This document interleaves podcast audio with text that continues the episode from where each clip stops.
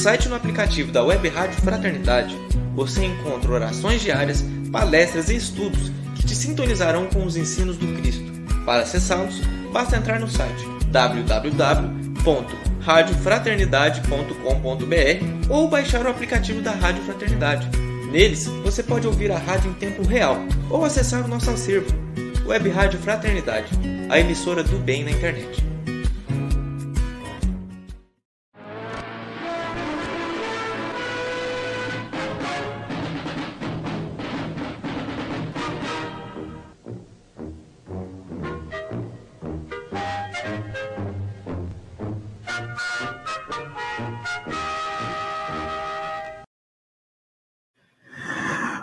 Muito boa noite, ouvintes, internautas espalhados pelo Brasil e pelo mundo. Que alegria poder estar aqui com vocês mais uma vez ao vivo para a gente fazer a edição número 111 do Pinga Fogo Divina.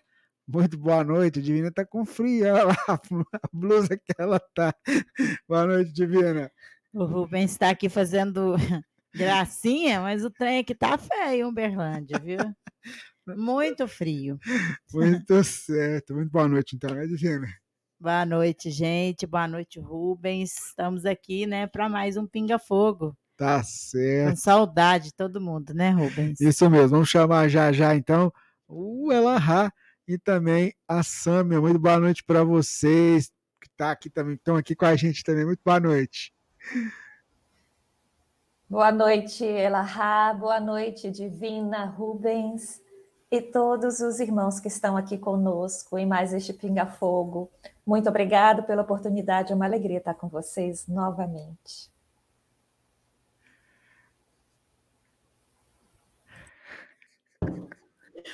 Boa noite, Sâmia. Feliz Dia dos Namorados para você por ontem.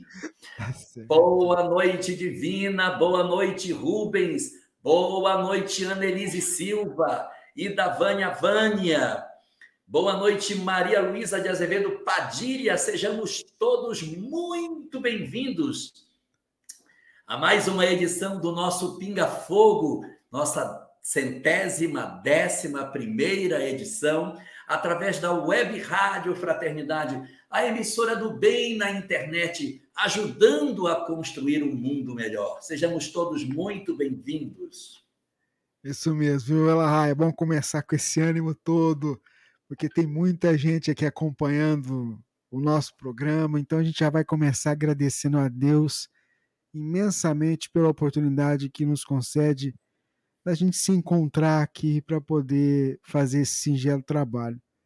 Permita, Senhor, que toda a tarefa siga de acordo com aquilo que o Senhor planejou, que o nosso amigo Jorge possa ser o teu instrumento ao falar da tua mensagem consoladora, também levando a palavra amiga àqueles corações que necessitam de, um, de uma mensagem de consolo. E onde tiver os nossos irmãos necessitados, Senhor, por este mundo de nosso Pai, que cada um possa ser amparado envolvido de acordo com aquilo que precisar. Seja conosco, Senhor. Protege-nos e nos fortaleça. Em teu nome, nós começamos o programa de número 111. Que assim seja. Eu queria começar agradecendo demais os nossos parceiros, a FEB TV, a Rede Amigo Espírita, TV7, os nossos amigos da Web Rádio, Amigo Espiritual, pessoal do Espiritismo.net, Portal da Luz, TV Secal, a de Luz, o IDEAC e os nossos amigos da Casa Espírita Seara de Luz. Meu amigo Jorge. É. De Guarantã do Norte, no Mato Grosso. É, Outro Guarantã... dia, conversando com o Renato, ele me disse: Você falou Mato Grosso do Sul, não é? É Mato Grosso. Guarantã do né? Norte, Mato Grosso. Mato Grosso, tá certo. É isso aí. Ô, Sammy, o que, que você preparou para a gente hoje? Rubens, muito no... muitos de nós vivemos com uma esperança, que é a esperança do reencontro após a morte. E esse poema é um poema novo, a gente colocou há pouco tempo no site, ele fala sobre isso. O nosso poema de hoje se chama Reencontro. Vamos conhecê-lo. É um soneto.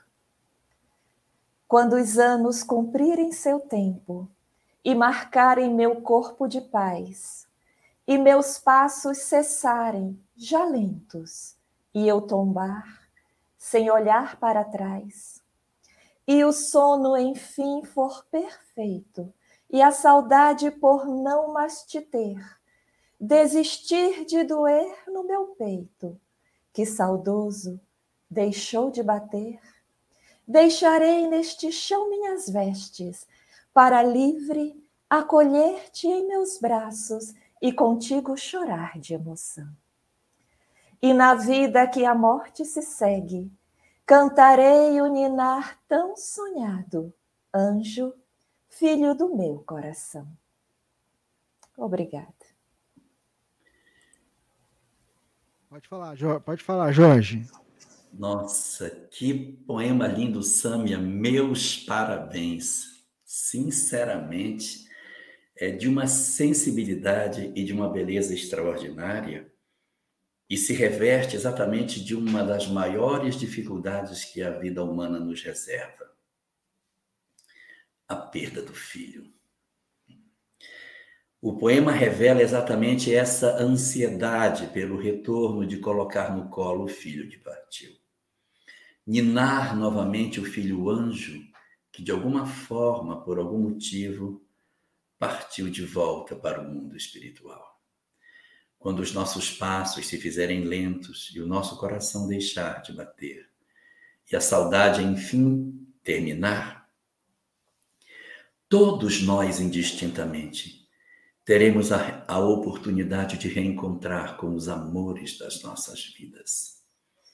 Nossos filhos, que partiram antes de nós, estarão em nosso derredor para nos acolher na chegada. Quando assistimos e lemos o livro Voltei de Irmão Jacó, assistimos o momento da desencarnação de Frederico Finher, sua filha, que quando encarnada chamava-se Raquel Finher, que aparece na obra no momento da sua desencarnação para recepcionar o pai que volta para o mundo espiritual. Sim nossos filhos amados que partiram antes de nós estarão apostos para o nosso processo de retorno ao mundo espiritual. Nossos amados, como cônjuges, também se farão presentes nas nossas retornadas, retomadas da existência, como acontece com Publio Lentulus, que ao partir para o mundo espiritual, recebe sua esposa Lívia a acolhê-lo nos braços, dando-lhe um beijo divino quando ele parte de volta para o mundo dos espíritos.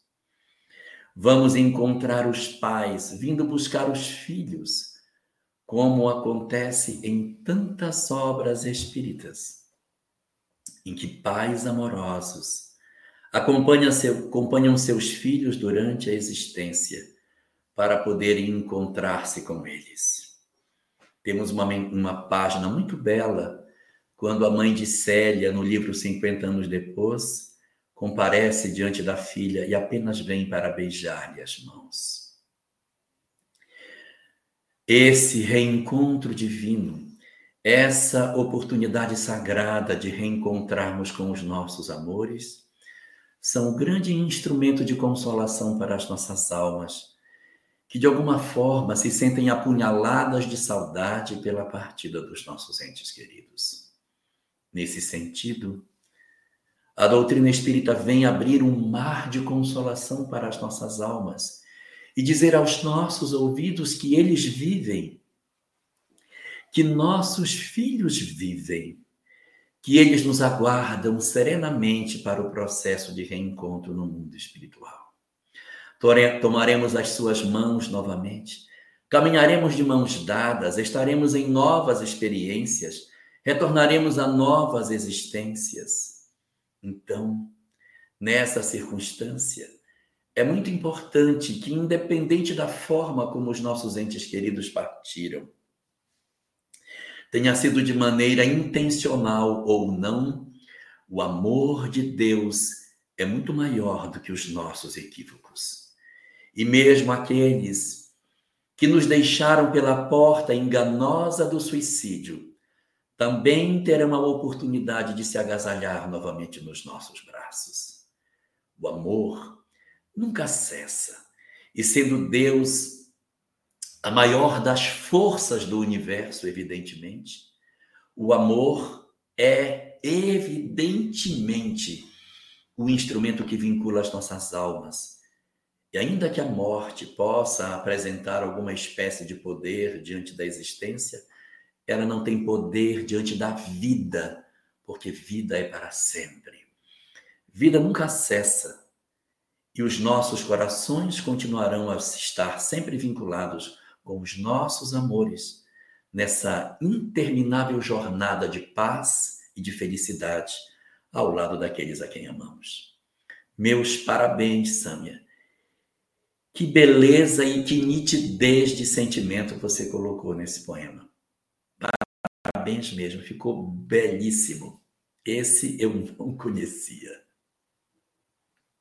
Muito bem, tá vendo que nada aqui é, é planejado e combinado antes? Sâmia, que, que você acrescentaria mais também? Fica à vontade. Obrigado, Rubens. É, enquanto aqui na Terra o que vige é a lei do sangue, a lei dos contratos, né?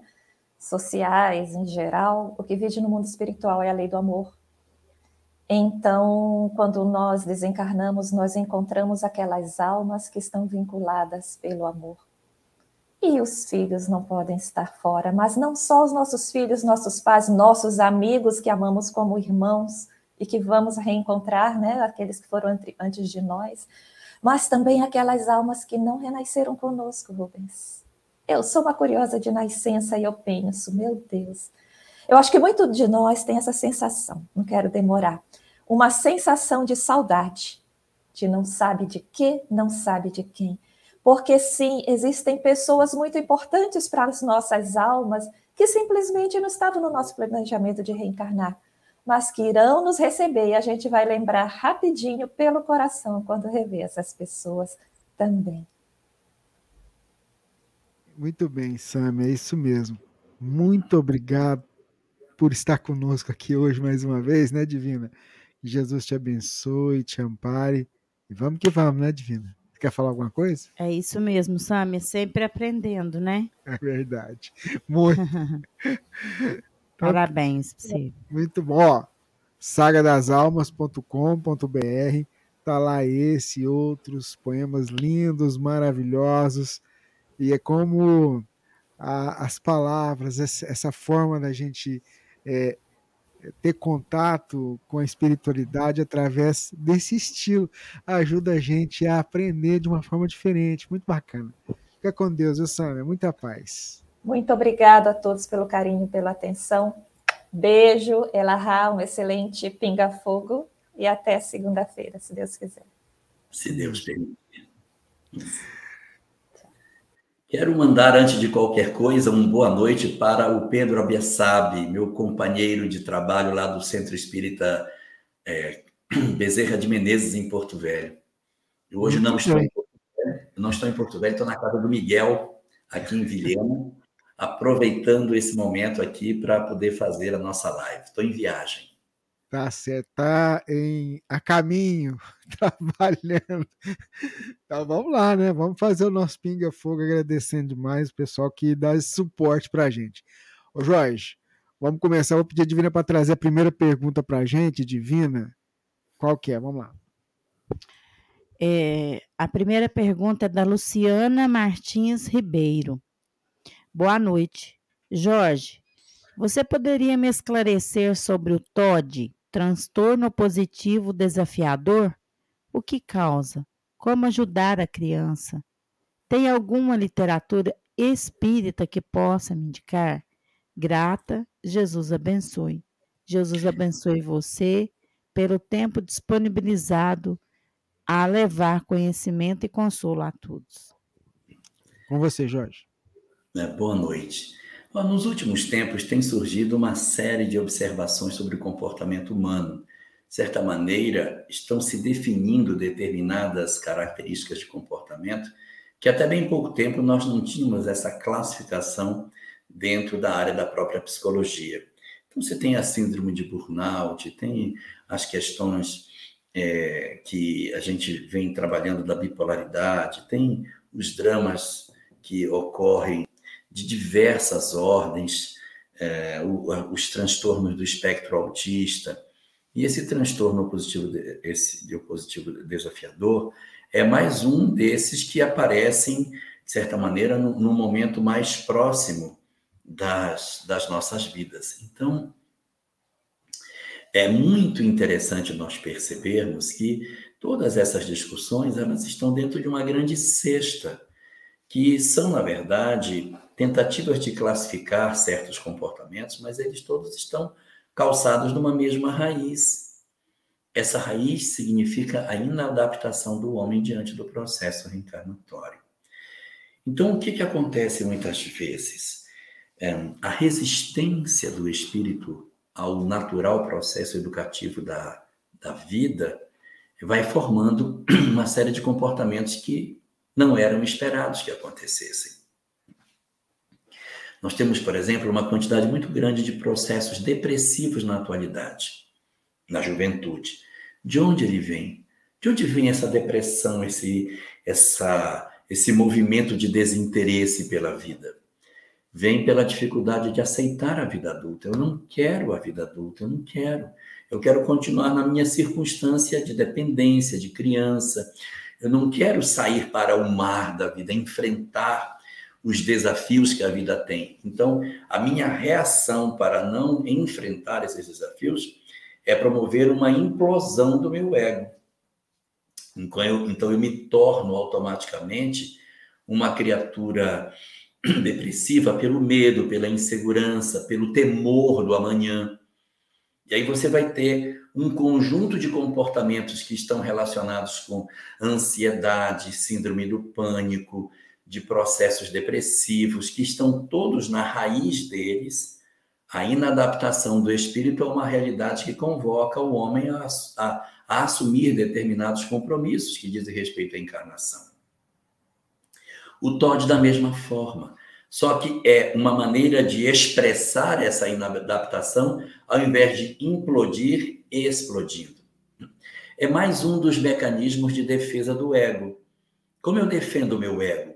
Impondo a minha vontade, ameaçando o outro, provocando uma oposição sistemática a tudo que se me pede, a tudo que se me fala, porque assim eu reajo a todas essas coisas e eu me defendo, eu me defendo do processo de, de sofrimento, impondo aos outros a necessidade de se recolherem, para que eu tenha um espaço para me movimentar. Então, todos esses fenômenos estão numa raiz só. Qual raiz é essa? Não quero a realidade objetiva da vida que eu estou atravessando. E certamente alguém vai dizer assim: mas por que, a humanidade está tendo isso agora? Ela não tinha isso antes, isso não era tão comum, podia até ter, mas não era nessa frequência. O que foi que houve que justificou tudo isso? Isso tudo é resultado do processo silencioso da, do afastamento do homem das questões espirituais. À medida que a nossa sociedade vai se apartando de uma relação mais próxima com o Criador, eu não estou me referindo à religião, mas à espiritualidade, em que nós fomos negando a existência de algo de mais espiritual nas nossas vidas, nós fomos silenciando em nós determinadas reflexões que são imperiosas para o equilíbrio da nossa personalidade. Um cavalo que corre sem nenhum tipo de rédea, ele pode cometer uma série de desatinos. O espírito encarnado que não reconhece a sua porção espiritual, que não se percebe como filho do Criador, ele fica de maneira muito frágil diante dos, dos naturais embates da vida. Nas gerações passadas, nós tínhamos mais facilidade de lidar com essas questões. A religião colocava em nós determinadas verdades que nos fazia dizer: tá certo, Deus tem razão, Deus está cuidando, Deus está vendo, Deus está cuidando de nós, não vai acontecer o pior.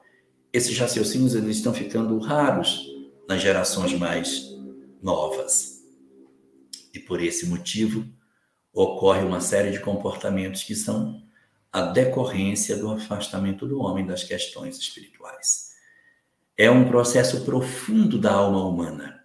Cada um tem uma forma de reagir à sua inadaptação. Um mergulha na depressão, o outro se lança no vício, o outro cai no transtorno obsessivo opositor desafiador, enquanto que outros mergulham no vazio existencial e na perspectiva sombria do desinteresse pela própria vida. Então, todas essas perspectivas estão numa única raiz: a necessidade de nós encontrarmos o propósito da existência, o sentido de todas as coisas para começarmos a crescer. Como a criança certamente é pequena, é preciso de um acompanhamento psicológico e, muitas vezes, de um psiquiatra para a administração de alguma substância que possa melhorar a disciplina a obediência. Existem algumas drogas hoje conhecidas como a droga da obediência que ajudam a serenar a nossa condição e fazer com que a gente se equilibre de maneira mais efetiva dentro do lar. Então, aconselho que, além dessas discussões espirituais, se procure terapia e um, ter, um psiquiatra para ajudar no equilíbrio do lar, senão a gente fica muito estressado.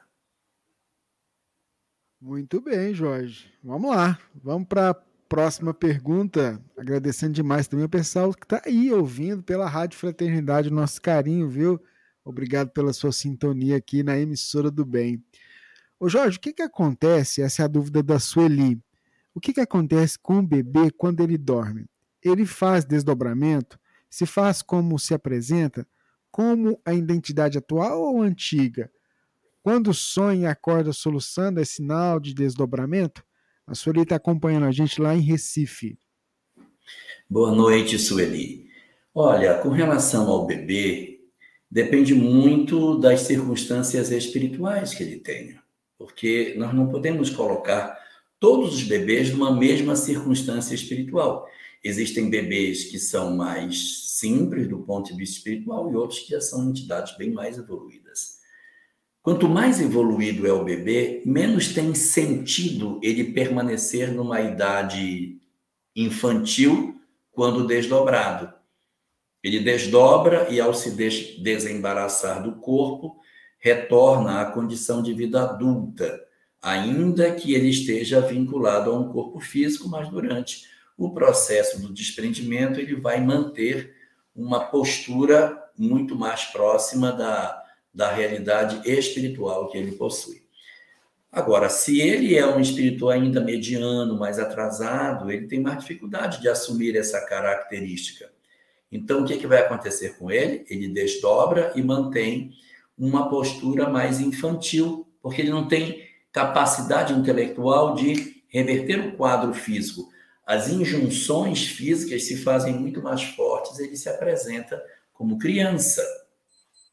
Agora, essa condição dele acordar chorando, soluçando, ela pode ser de duas naturezas. Uma delas, ele pode ser uma experiência real que o espírito teve durante o sono. Ele sai do corpo, ele vê uma circunstância de um obsessor, eh, de alguma entidade que o perturba, que o incomoda. Essa é uma possibilidade. E a outra é que não seja um quadro efetivamente vivido por ele. Mas os espíritos trazem clichês, histórias mal resolvidas que estão armazenadas na sua mente. Quando o espírito desdobra e afrouxa o laço com o corpo, ele desdobrado volta a relembrar as histórias complexas que ele teve no passado e que não conseguiram se resolver. Aí o que acontece com ele? Ele sonha com as cenas dolorosas seus erros, sua morte, momentos angustiantes, cenas da guerra, violências sofridas ou praticadas, erros cometidos, e ele cai nesses quadros, por quê? Porque isso não está resolvido dentro dele. Então, aquela coisa fica efervescendo dentro dele. Ele não está encontrando ninguém, mas sim o seu próprio passado. Então, ele pode ter um pesadelo que não é necessariamente uma existência real, mas é o arquivo da memória voltando para o consciente, fazendo ele ter a sensação de estar no presente de uma coisa do passado, e ele então se agita e acorda chorando, quando na verdade ele estava apenas visitando a sua própria história num processo da memória que sai do inconsciente e vem para o consciente durante o sono. Muito bem, esse é o nosso programa Pinga Fogo, edição número 111. Que bom que a gente está aqui com você do outro lado também, conosco, somando nesse aprendizado. A Eveline está acompanhando a gente, ela diz assim, ó, ela agradece muito os esclarecimentos que ela recebe no programa, e ela nos, ela, nos, ela nos diz o seguinte, que na aula do livro, na aula que eles estavam tendo no grupo, né, é, sobre o livro dos espíritos, surgiu uma dúvida. Qual a diferença entre letargia, catalepsia, êxtase e EQM? Kardec define a letargia e a catalepsia diferente da medicina. Qual seguir? Isso. Sejam eternamente abençoados. E aí, Jorge? Vamos lá. Realmente, o conceito apresentado por Kardec em A Gênese, e aparece também de maneira mais rápida no Livro dos Espíritos, catalepsia e letargia está diferente daquilo que a ciência coloca. Porque ele diz que a catalepsia é uma parte do corpo que perde a vitalidade. E ele chama de letargia quando o corpo inteiro fica numa vamos situação. Aqui, se o Jorge volta, nós vamos, vamos ver se ele. Oi. Aí, travou, voltou, vai. Pode, pode seguir. Vamos lá. Realmente existe uma diferença entre o conceito de Kardec e o da medicina oficial. Porque no conceito de Kardec, a catalepsia é quando uma parte do corpo perde vitalidade. E a letargia seria quando o corpo inteiro perde a vitalidade. Já na medicina, é considerado catalepsia quando o corpo inteiro perde a vitalidade. Mas esse, Eveline, é um conceito humano. Esse é um conceito que não é necessariamente um conceito espírita. Então a gente faz o quê? A gente pega a conceituação daquilo que a ciência oficial nos coloca. Diz assim, ó, Kardec está colocando aqui com esse nome de catalepsia mas esquecendo o nome, qual é o fenômeno que ele está dando? Aqui o fenômeno da letargia. Ele está chamando letargia por aquilo que a gente chama de catalepsia. Tudo bem, mas vamos olhar o fenômeno. O fenômeno, independente do rótulo, é o qual há uma perda da vitalidade do indivíduo e ele entra num processo no qual tem uma aparente morte. E o indivíduo, então, experimenta uma circunstância que pode até ser levado para ser velado e de repente essa letargia ou catalepsia, como se queira chamar, ela é, é, sai desse, a pessoa sai desse estado e retorna, como aconteceu com Ivone Pereira aos 29 dias de idade, quando ela tem um fenômeno desse tipo e chegou até a colocá-la no caixão, quando então a mãe orando para Maria, mãe de Jesus, diz que se ela pudesse voltar, que ela consagraria a menina para Maria de Nazaré. A menina volta. E a mãe então diz: A partir de hoje não tenho mais nada com você. Você agora é filha de Maria. E aí, é, essa, esse fenômeno, independente do rótulo que a gente tenha, é catalepsia, é letargia, o importante é ver qual é o mecanismo daquilo que Kardec está tratando. O que nos interessa nem é tanto a morte aparente de uma parte, mas o do todo, que vai apresentar, segundo a doutrina espírita, a explicação para o caso da viúva de Naim, para o caso da filha de Jairo e para o caso de Lázaro, lançado no capítulo 11 do Evangelho de João. Então, catalepsia e letargia são essas questões, e mais importante do que a nomenclatura específica apresentada por Kardec, porque não são, na verdade, é um conceito espírita em si, mas sim a explicação do fenômeno. Então a gente fica com aquilo. O que é que a ciência diz? É isso? Tudo bem. Coloque o nome que você quiser. Eu quero é discutir o mecanismo desse fenômeno conforme a doutrina espírita. Capítulo 14, capítulo 15 da Gênese, principalmente o 15, traz boas explicações sobre a questão da catalepsia e letargia. Importa aí é mais o fenômeno do que o nome do fenômeno.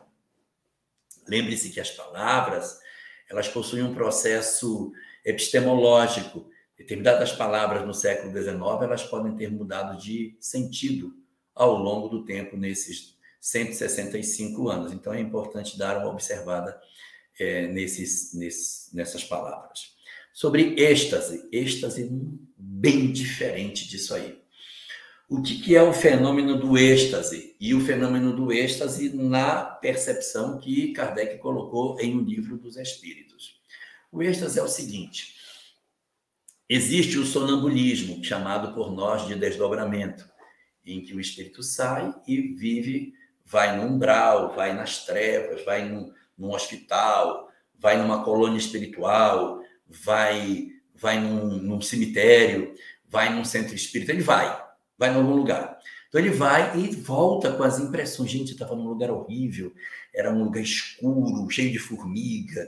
Não, eu estava num outro local, era um local bonito, tinha flores. Ah, eu fui isso. Então, os, os médiums de desdobramento, ou médium sonambúlico, como queira chamar, tanto faz, eles se desprendem para ir em alguns lugares e voltam com as impressões desse lugar. O que, é o êxtase?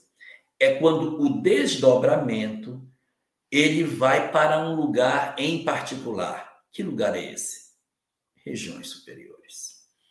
O médium desprende, sai do corpo pelo desdobramento e vai para um mundo superior. Se não é um mundo superior, é pelo menos uma instância espiritual, um lugar do mundo espiritual onde se reúnem as almas sublimadas. O, médium, quando adentra esses ambientes, e percebe a beleza do lugar onde ele está, ele fica maravilhado com a energia, com o amor, com a maneira como as pessoas se dão. Então ele entra em êxtase. É isso que é o êxtase. Meu Deus, ele fica extasiado. Meu Deus, que coisa linda! Quanto amor, quanta beleza, meu Deus! E essa empolgação é que se chama êxtase. Qual é o destaque que Kardec faz dessa questão em O Livro dos Espíritos?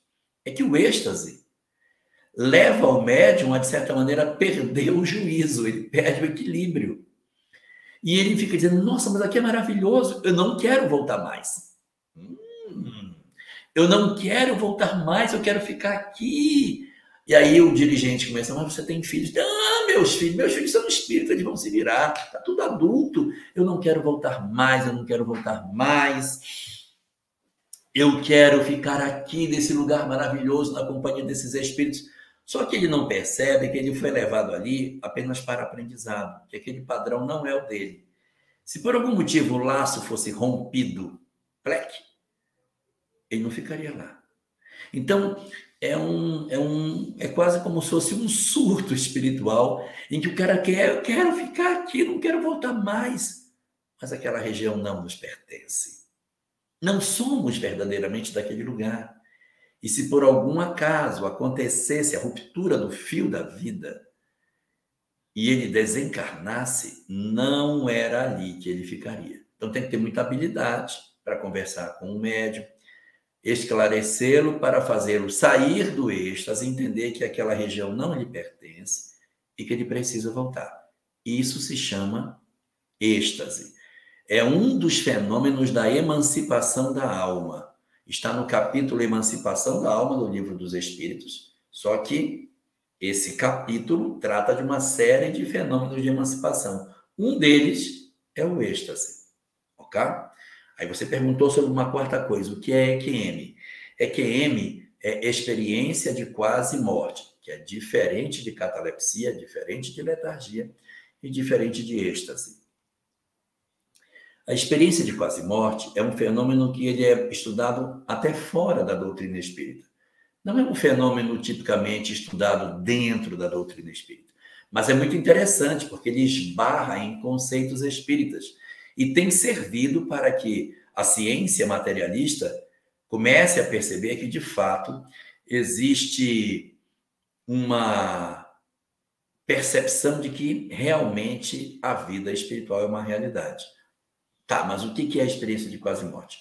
Experiência de quase morte é o seguinte: o sujeito teve um trauma qualquer ou passou por uma cirurgia. Vamos colocar alguns casos.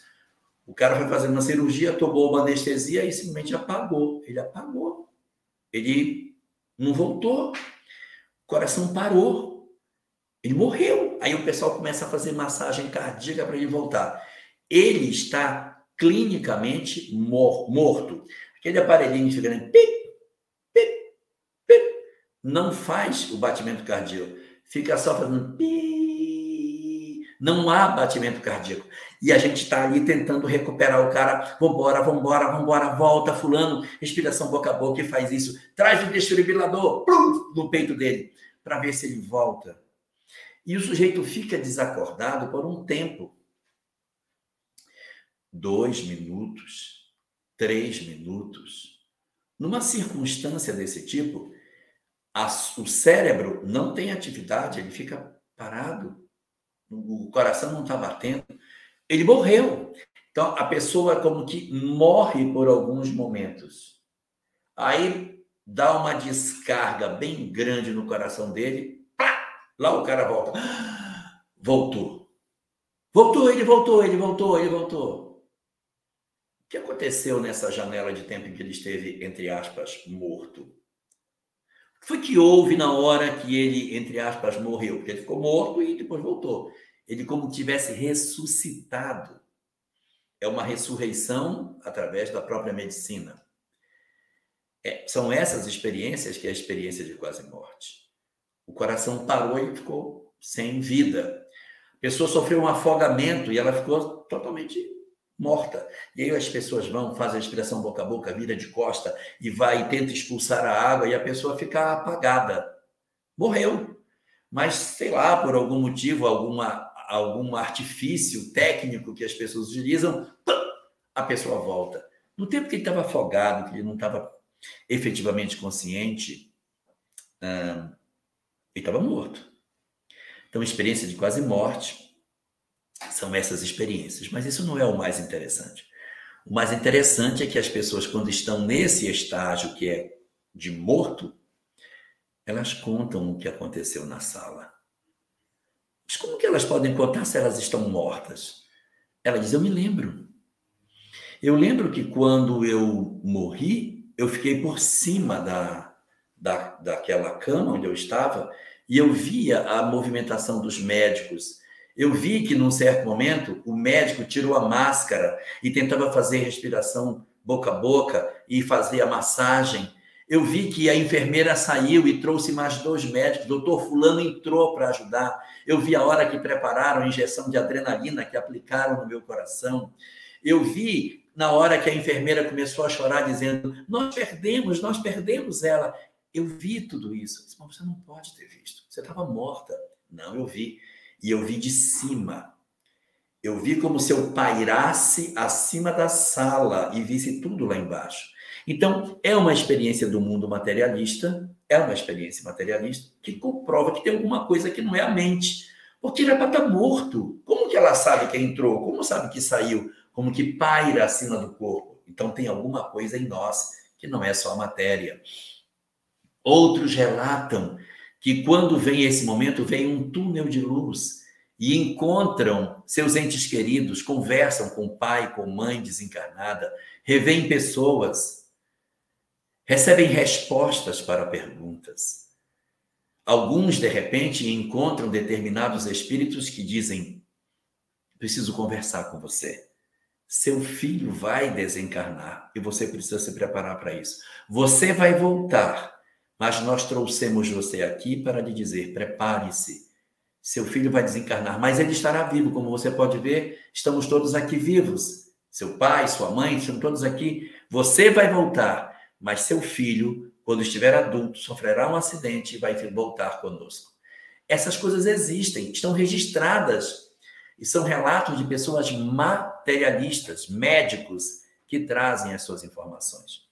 Algumas salas de cirurgia que, que já tiveram várias ocorrências de experiências de, de quase morte, eles colocam dentro daquela lâmpada objetos, dentro daquela luz, para perguntar para a pessoa que teve experiência de quase morte. Estava lá em cima, a gente estava. E o que é que tem dentro da lâmpada? Se aí eu vi um patinho de borracha amarelo, está dentro da lâmpada. Não pode saber. Não podia saber. Só podia saber se ela estivesse por cima para olhar. E o patinho está lá dentro. Foi colocado propositalmente. Então, isso é experiência de quase morte. Então, catalepsia e letargia são conceitos que Kardec coloca realmente é, diferente daquilo que a medicina coloca, mas a gente está mais preocupado com o fenômeno do que com o rótulo. O êxtase é o desdobramento para regiões superiores em que o médium fica completamente envolvido e não quer voltar. E a experiência de quase morte são esses lapsos da vitalidade do corpo em que o indivíduo voltando narra que ele se lembra de alguma coisa que ele não poderia lembrar se nós fôssemos, como a ciência oficial acredita, apenas corpo. É a grande comprovação do século XXI de que a vida continua. Muito bom, Jorge. Você estava falando aí, eu já corri aqui na internet, coloquei assim, ó, experiência, médico experiência de EQM. E aí vai aparecer muita coisa interessante. Inclusive, no ano passado, a gente teve aqui no Brasil um médico, um neurocirurgião nos Estados Unidos, se não me engano, que vem lançar, lançando um livro de uma experiência dele, é médico, neurocirurgião, e foi, é muito interessante porque a gente vai vendo que a EQM, é, como você disse, né, abre um portal da espiritualidade, né? Então, assim, é a ciência, de certa forma, mostrando que existe algo além desta vida. Então fica aí a dica. Ô, Divino, o que, que você separou aí para o Jorge?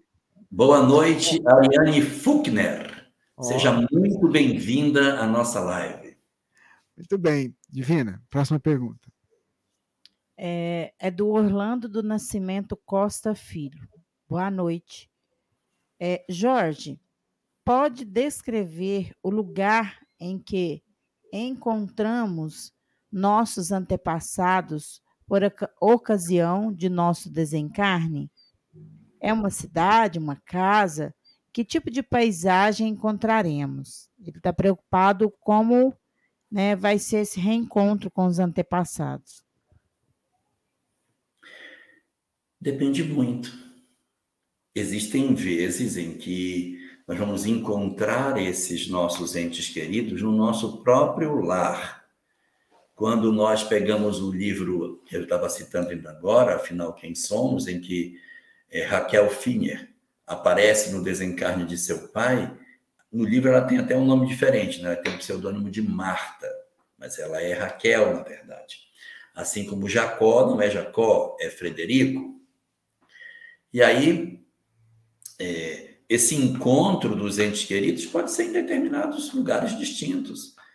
No caso específico de Marta ao encontrando seu pai Jacó, ou seja, Raquel encontrando Frederico Filha, acontece na própria residência, quando ele está sendo retirado do corpo, ali a filha comparece para fazer a conversa com o pai e acalmá-lo, dizendo: Não, nós estamos aqui. Então, isso pode acontecer dentro de casa. Nós tivemos no começo do ano a desencarnação da Elza Soares, estava no hospital. E num certo momento ela disse: Eles chegaram, eles vieram me buscar. Hospital. Hospital também é lugar onde a gente encontra os entes queridos. Então, a circunstância da crosta da terra pode ser o lugar onde se encontra, mas pode ser em regiões espirituais. Quantas vezes a gente tem a possibilidade de perceber na literatura espírita o encontro de determinadas entidades com seus entes queridos nas, nas áreas de sofrimento. Alguém desencarna e vai para uma condição de sofrimento, e a mãe, o pai, o grande amor da sua vida, vai procurá-lo na escuridão para tentar, é, através desse instrumento, dizer a ele que ele não está sozinho, que existe sim um vínculo que não se desfez a partir da conexão da conexão que criou com ela. Então, essa, essa conexão que existe, quantas vezes a mãe de André Luiz ia visitá-lo no umbral, ainda que ele não a visse? Quantas histórias existem? O começo do livro O Ave Cristo nós vamos encontrar Quinto Varro procurando, dentro do circo romano, seu filho perdido, alucinado, desencarnado, perturbado, andando por entre as galerias do circo romano. Então, pode ser em qualquer lugar. Pode ser numa colônia espiritual, se a gente está numa condição melhor, a gente vai ter a possibilidade de reencontrar os nossos amores numa colônia, onde a gente pode é, ali se rever, se reabraçar num nível de equilíbrio bem maior. E pode ser que a gente se reencontre numa região de luz. Não existe um lugar específico para que a gente possa encontrar. Uma coisa é certa: o amor vai nos reunir no padrão espiritual que a gente tenha, seja em casa, no hospital, numa região de sombras do mundo espiritual, numa colônia espiritual ou numa região de luz. Isso é o que menos importa. O que importa é que os laços de amor são indestrutíveis e os nossos entes queridos vão nos achar onde estivermos para dizer que o amor nunca cessa e que a vida prossegue para todo sempre. Muito bem, fantástico. O, Jorge, o nosso irmão Salatier quer saber o seguinte: uma vez que espíritos puros não precisam mais reencarnar, eles vêm como missionários. Pergunto: há animais e espíritos encarnados nos mundos puros ou somente espíritos desencarnados? Eu não entendi o final. Há animais. Como é que é? há animais e espíritos encarnados nos mundos puros ou somente espíritos desencarnados nesses mundos puros? Não, porque animal não é espírito. É, é assim, eu, é, como é que eu vou dizer? Se é animal, está na condição infra-humana. É assim, Salatier. É, a gente tem a evolução que não é uma escada, ela é uma rampa. E essa rampa vai subindo milimetricamente e a gente vai então crescendo. À medida que a gente vai se desenvolvendo intelectualmente, nós vamos naturalmente abandonando a animalidade e entrando na hominialidade, na condição de sermos humanos. E a gente vai então se desfazendo do instinto e se aproximando da inteligência. Nessa fase de transição, o pensamento ele não é contínuo. O animal pensa, age por instinto. Pensa, age por instinto. Pensa, age por instinto. Com a evolução, os lapsos de tempo em que ele não pensa e age por instinto vão diminuindo, vão diminuindo, como se fosse uma linha tracejada que fosse cada vez ficando mais parecido com uma linha contínua. Na hora que a linha se torna contínua, não somos mais animais nós somos homens. Quando isso acontece, nós conceitualmente passamos a ser chamados de espíritos. Por quê? Porque assumimos a condição de hominalidade e assumimos a condição de livre-arbítrio, de decidir sobre nossa vida, de ter raciocínio, de termos a compreensão da nossa própria existência. Passamos a ser assim donos da nossa própria história. Somos assim, portanto, é, espíritos. Enquanto eu não estou na condição hominal, eu ainda não tenho livre-arbítrio, não tenho karma, eu ainda não tenho essa possibilidade. Eu sou, portanto, uma forma de vida infra-humana. O animal não tem a compreensão de raciocínio que o adulto possui. Se ele evoluir a ponto de ter consciência de si mesmo, ele não é mais animal. Existe uma obra do Herculano Pires, e eu perdi essa obra porque eu botei ela no, naquela bolsa da frente do, do avião, eu estava viajando, é o nome, sei que o nome é bem comprido. E nessa obra ele diz o seguinte, que a espécie humana foi a primeira espécie, olha o que ele diz, a primeira espécie a tornar-se consciente no planeta. A gente veio no processo evolutivo, a nossa espécie foi melhorando do ponto de vista intelectual e ganhou consciência. Ele diz que outras espécies, no natural processo evolutivo, daqui a milhões de anos, também alcançarão a consciência. Vamos ter mais de uma espécie no planeta consciente. Como assim? Ah, vamos, nós não evoluímos do braço dos primatas? E se a gente evoluísse do lado dos felinos? Se a evolução tivesse aprimorado as nossas, a nossa intelectualidade pelo lado dos felinos e não pelo lado dos primatas, o que teria acontecido? Eu não estou dizendo que seja doutrinário o que eu vou falar, mas é só para a gente ter como exemplo. O filme Avatar é uma espécie que se tornou consciente e evoluiu dos felinos. Percebam como eles são felinos lá em Pandora, que é o planeta deles. Então, outras espécies poderão naturalmente ascender à condição humana no curso do tempo. Então, quando você pergunta sobre animais no mundos, nos mundos superiores ou nos mundos da convivência com espíritos puros, pode até ser que tenha. Nós temos muito pouca informação sobre esses mundos dos espíritos puros. Está tão longe de nós, porque a gente está aqui em provas expiações, indo para a regeneração. Ainda tem tanta gente que tem uma percepção equivocada do mundo de regeneração, acha que mundo de regeneração é mundo que mundo de regeneração é mundo feliz, que é mundo superior. Mundo de regeneração não é mundo superior. Mundo de regeneração é mundo que está ainda com uma série de dificuldades. As pessoas ainda têm seus dramas. Não é uma coisa espetacular. Apenas o desejo de fazer o bem. Então, está aqui no Provas e Expiações, tentando entender o mundo de regeneração, com pouca compreensão do que é um mundo superior, ou seja, um mundo feliz. E para o mundo celestial, então, nosso entendimento é bem menor. Nós temos muito pouca informação segura sobre mundos assim tão longe de nós. Essa informação não nos chega com precisão, mas o que a gente sabe é que não existe animal espírito. Ou ele é animal e aí a gente chama de princípio inteligente, ele não é ainda espírito, ou ele é espírito e não é animal. Nós temos uma possibilidade, que são entidades espirituais, que por um processo de hipnose se apresentam como espíritos, como animais no mundo espiritual. Mas aí é um processo de perturbação, de hipnose, em que alguém os converteu a uma forma animal por culpa que eles carregam, e aí eles se apresentam de maneira deformada, né? O perispírito bastante mutilado. Mas, do ponto de vista espiritual, a gente não pode conceber a ideia de que espírito animal ou é animal e, portanto, princípio inteligente, ou já é espírito e, portanto, hominal, não tem mais traços de animalidade.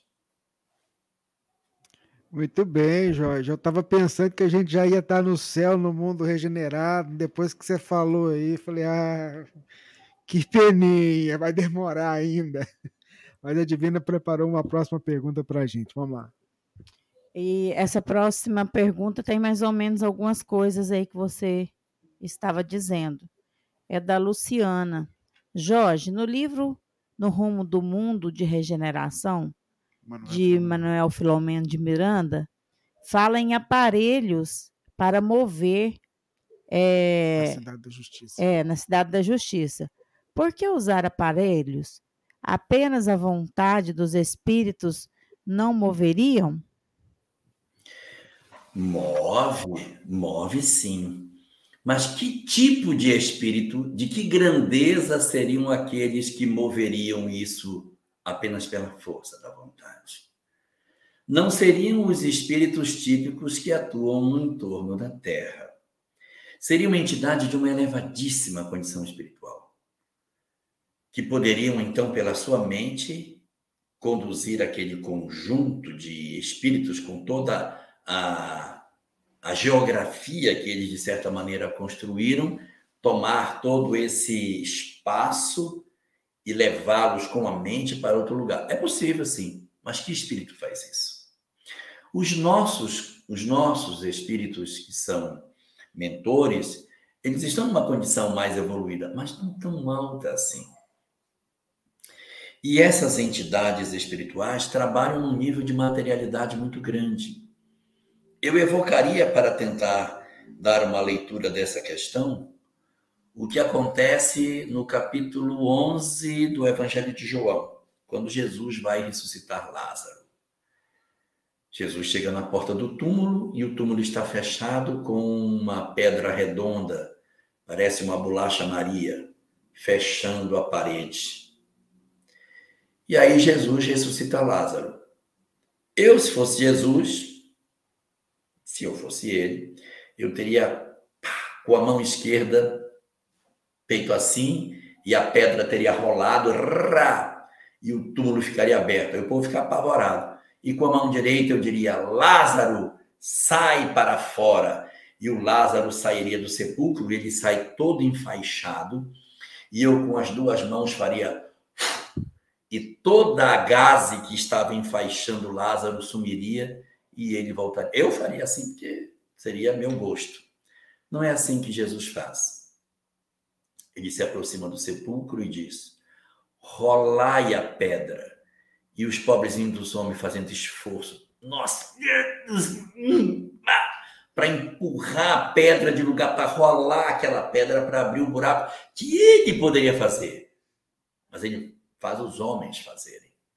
Aí depois ele diz: Lázaro, sai para fora. Aí o Lázaro sai. E ele diz depois: desata-o e deixa-o ir. Ele não desata Lázaro, ele manda os homens desatar. Por que ele faz isso? Para aproveitar as pessoas, para utilizar dela dos recursos que ela já tem. As pessoas ali poderiam ressuscitar Lázaro? Não, mas elas poderiam é, ser capazes de rolar a pedra e de desatar Lázaro? Sim, então bota elas para desatar Lázaro, bota elas para rolar a pedra, uai. Então é a mesma coisa. Essas cidades poderiam ser transferidas o Cristo poderia fazer sozinho, não precisava nem da ajuda de ninguém. Ele apenas se concentraria e levaria a cidade de um canto para o outro. Mas é assim que funciona? Não teríamos nós que oferecer a possibilidade de que os outros também possam colaborar e participar? Assim, espíritos que não são de tão elevada envergadura espiritual são capazes de operar, auxiliar, promover e isso se torna muito mais próximo do envolvimento de todos na tarefa, e todos se sentem participantes desse fenômeno, ainda que não sejam almas sublimadas. Então a gente aproveita para que o maior número possível de entidades participem do trabalho, ao tempo em que a materialidade daquela cidade ela é contemplada pelo recurso de utilizar uma peça material para promover o deslocamento. E dessa forma, então, atende-se a todas as circunstâncias necessárias para que todos possam dar a sua parcela de contribuição para o um mundo de regeneração. Muito bem, Jorge. É isso aí, aprendendo. A gente vai aprendendo com tudo isso. A nossa ouvinte, internauta, Fabiola, a dúvida dela é o seguinte: olha, como o Espiritismo compreende as benzendeiras? É, benzendeiras. São os espíritos que se comunicam através desses médios para ajudar a curar as pessoas necessitadas, Jorge? Na verdade, a mediunidade não pertence ao Espiritismo. Nós não podemos ter a, a ideia de que a prerrogativa da mediunidade pertence aos espíritas. Ah, de jeito nenhum. A mediunidade está na Terra desde o princípio da, da história da humanidade, desde o surgimento do homem sobre a face do planeta, em diversas expressões, desde os cultos mais singelos e primitivos que a gente possa imaginar, até com sacrifício de homens e de animais, todos os fenômenos que aconteceram no curso desde a pré-história até os dias de hoje. Então, não dá para a gente dizer assim, ah, é mediunidade? Então, se é mediunidade, tem que ser espírita. Por que tem que ser espírita? As benzedeiras nada mais são do que médiums. E elas se utilizam dos recursos que elas têm de conhecimento para fazer o que fazem. Elas acreditam que através daquele galinho de arruda elas poderão realizar um trabalho mais eficiente. E se elas assim creem, assim funciona melhor. É como é a vara de condão, aquela varinha do, do Harry Potter. Sem aquela varinha, ele não faz nada. Por quê? Porque há a crença de que é na varinha que está o poder, quando o verdadeiro mago, ele não precisa de varinha de condão. Cadê a varinha de Jesus? Tinha que varinha. Como é que era a varinha dele? Ele tirava a varinha e plim, curava as pessoas, multiplicava pão. Nunca usou varinha. Porque o verdadeiro conhecedor da vida sabe que o poder está em si e não nos objetos materiais. Todo mago que usa varinha ainda é aprendiz de feiticeiro. Nós só vamos ser verdadeiramente desenvolvidos quando descobrirmos que é em nós que reside o poder que a gente pode utilizar em fazer o bem. As benzedeiras, o que são? Médiums que se utilizam dentro da concepção que elas têm de ajudar, de fazer o trabalho. E é um trabalho muito bonito, porque é um trabalho que representa essa relação do homem com o fenômeno natural da mediunidade. E você não pode olhar assim, nossa, mas essa benzedeira, o que, que tem? É a expressão de mediunidade que a gente possui em cada lugar. Outro dia, eu, aqui em Rondônia, eu tive que fazer uma, uma viagem pelo Rio para ir fazer um trabalho. Trabalhava na época na prefeitura para fazer um trabalho num, num local distante, viajando pelo Rio. E a gente vinha andando pelo rio, e quando nós chegamos num certo local, o barqueiro disse assim: ali na frente, lá naquela casa ali, mora a dona Fulana de Tal. Ela é a benzedeira daqui. Ela é a nossa mãe espiritual daqui. Ela mora ali naquela casa. Aí eu disse, lá na frente? Disse, é, então encosta que eu vou falar com ela. Mas você vai falar com ela? Disse, vou. Ela não é a líder espiritual daqui? Então eu vou falar com ela. Aí ele encostou o barco, eu desci. Aí encostamos, aí eu disse, eu queria falar com a dona fulana. E ela está lá atrás. A casa dela é lá, ali. Aí eu fui me informando, fui andando, fui me informando, cheguei na casa dela. Uma senhora é bem idosa, já deve estar quase uns 80 anos. Aí eu, aí eu falei, o marido dela estava lá na frente. Eu queria falar com, a dona fulana. Ela está aqui atrás, venha comigo. Aí me levou. Aí eu entrei na casa dela Casa simples, simples, simples, daquelas casas minúsculas. Aí eu entrei, passei pela porta, casa meio escura, ela botou a mão assim. Aí eu disse: com licença, eu vim aqui falar com a senhora. Ela disse: entre, padre. Chamou de padre. Entre, padre. O senhor é muito bem-vindo aqui na minha casa. Aí eu disse: eu vim aqui só para pedir a sua bênção, beijar a sua mão e pedir a sua bênção, para a senhora abençoar. A gente está indo fazer um trabalho aqui na sua região, mas eu não queria entrar na região sem antes pedir sua permissão e sua bênção para que a senhora abençoe minha equipe. A minha equipe está toda aqui, a senhora pode abençoar a minha equipe, está toda aqui comigo.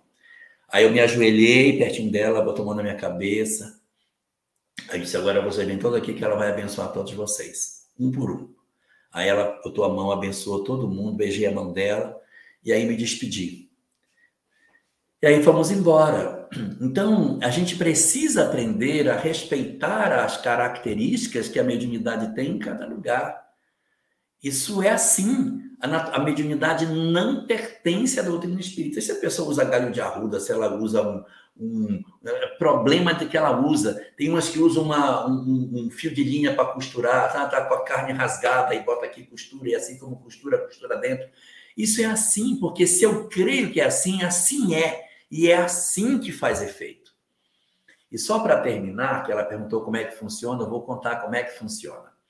Nós temos uma companheira que é espírita e hoje ela mora no Rio Grande do Sul, Luciere. E ela durante um tempo morava no interior de Rondônia e na época não tinha médico, não tinha nada e a filha dela, pequenininha de colo, passou no mal chorando, chorando, chorando, chorando, não, parava de chorar. E aí, o que a gente vai fazer? Não tem médico na cidade, a criança não para de chorar. Vamos chamar uma benzedeira. Uma benzedeira?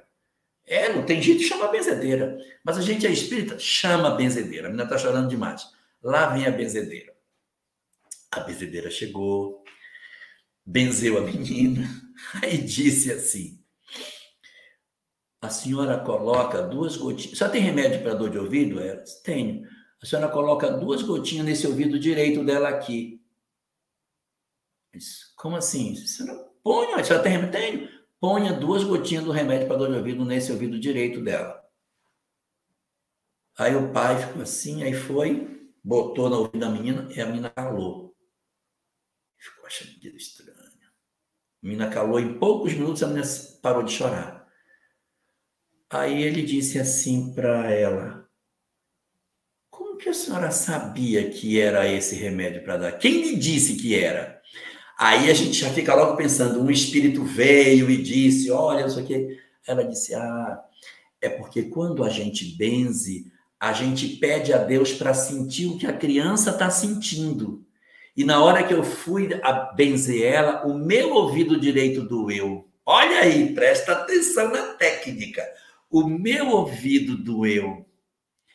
E aí, como o meu ouvido doeu, é isso que está doendo nela. Então, pinga no ouvidinho direito que vai parar. E realmente parou. Então, veja quanta sabedoria existe. Elas fazem uma conexão mediúnica, sentem o que o outro está sentindo e aí pode medicar com mais precisão uma criança pequena que a gente jamais conseguiria saber o que ela está sentindo.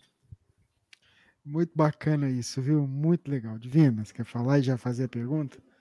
Eu quero falar uma experiência muito interessante com relação a isso. Na minha infância, né, é, a gente, assim, éramos muitos e, assim, muito pobres, né?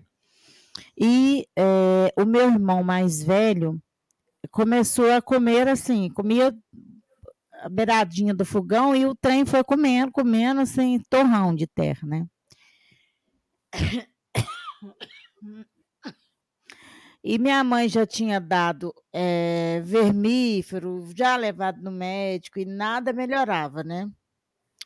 E aí uma amiga dela falou, né, desta benzendeira que é, se chamava Maria de Lourdes, né? E que era para levar lá né? Inclusive, não só o que estava comendo, né? Que era meu irmão mais velho, mas todos os filhos. E aí minha mãe chegou, né? Uma casinha também lá no fundo e ô, tal. Ô, ô, Divina? E... Ah. Era aqueles fogão a lenha de barro, né? Isso mesmo. Não é de metal, não está comendo o metal do fogão, é fogão de barro, né? Tá? É da roça, né? É, isso mesmo. E aí, o que, que aconteceu? Quando a minha mãe chegou para falar com ela, ela saiu com um vidro de remédio, né? E aí, ela saiu com um vidro de remédio, virou para minha mãe e falou assim: Olha, dá para o seu filho, né? E pode dar para todos esses daí, ó, porque todos vão começar a comer terra também. E assim minha mãe fez. Foi assim, um prazo de uma semana. Acabou o problema.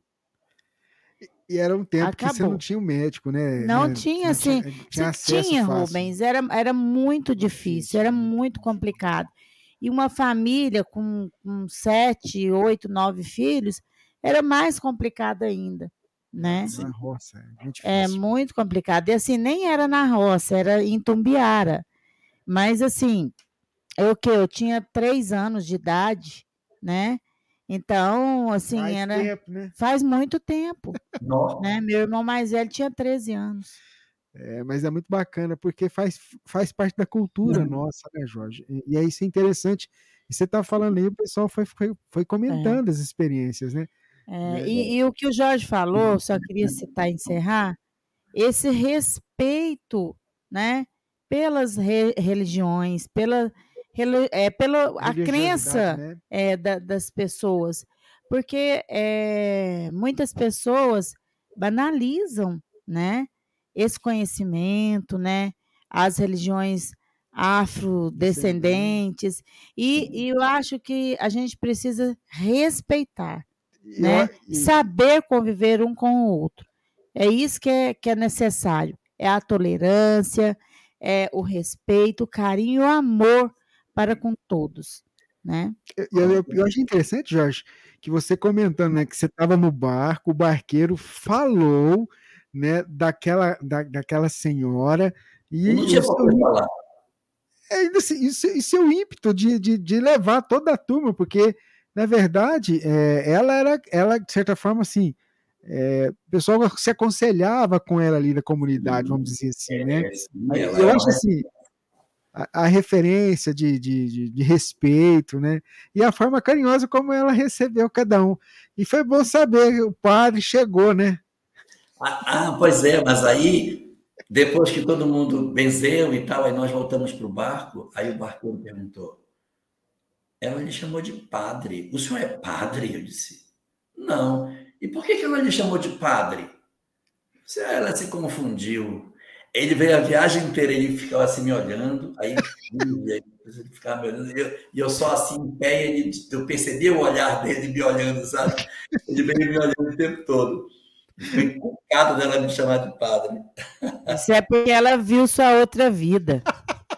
No médio de tudo, coitado.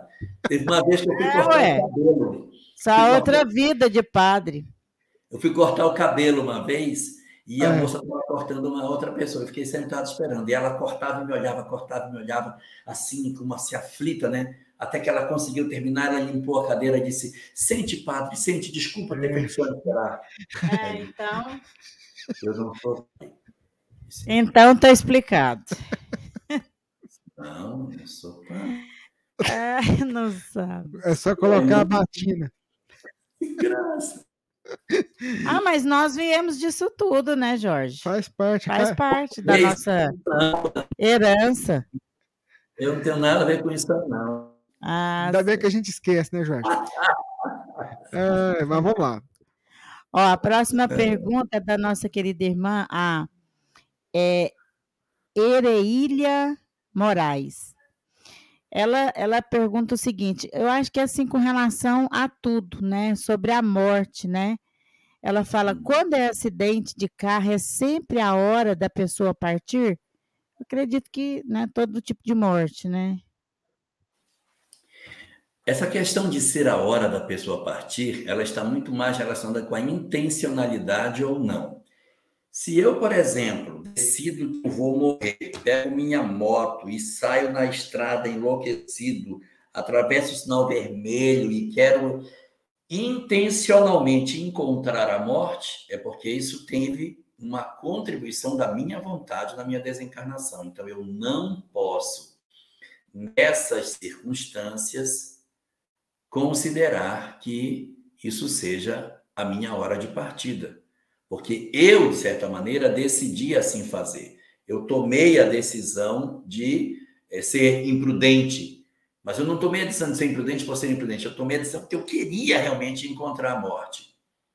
Nessas circunstâncias, não dá para dizer era a vontade de Deus. Porque há da parte do indivíduo a intencionalidade no partir.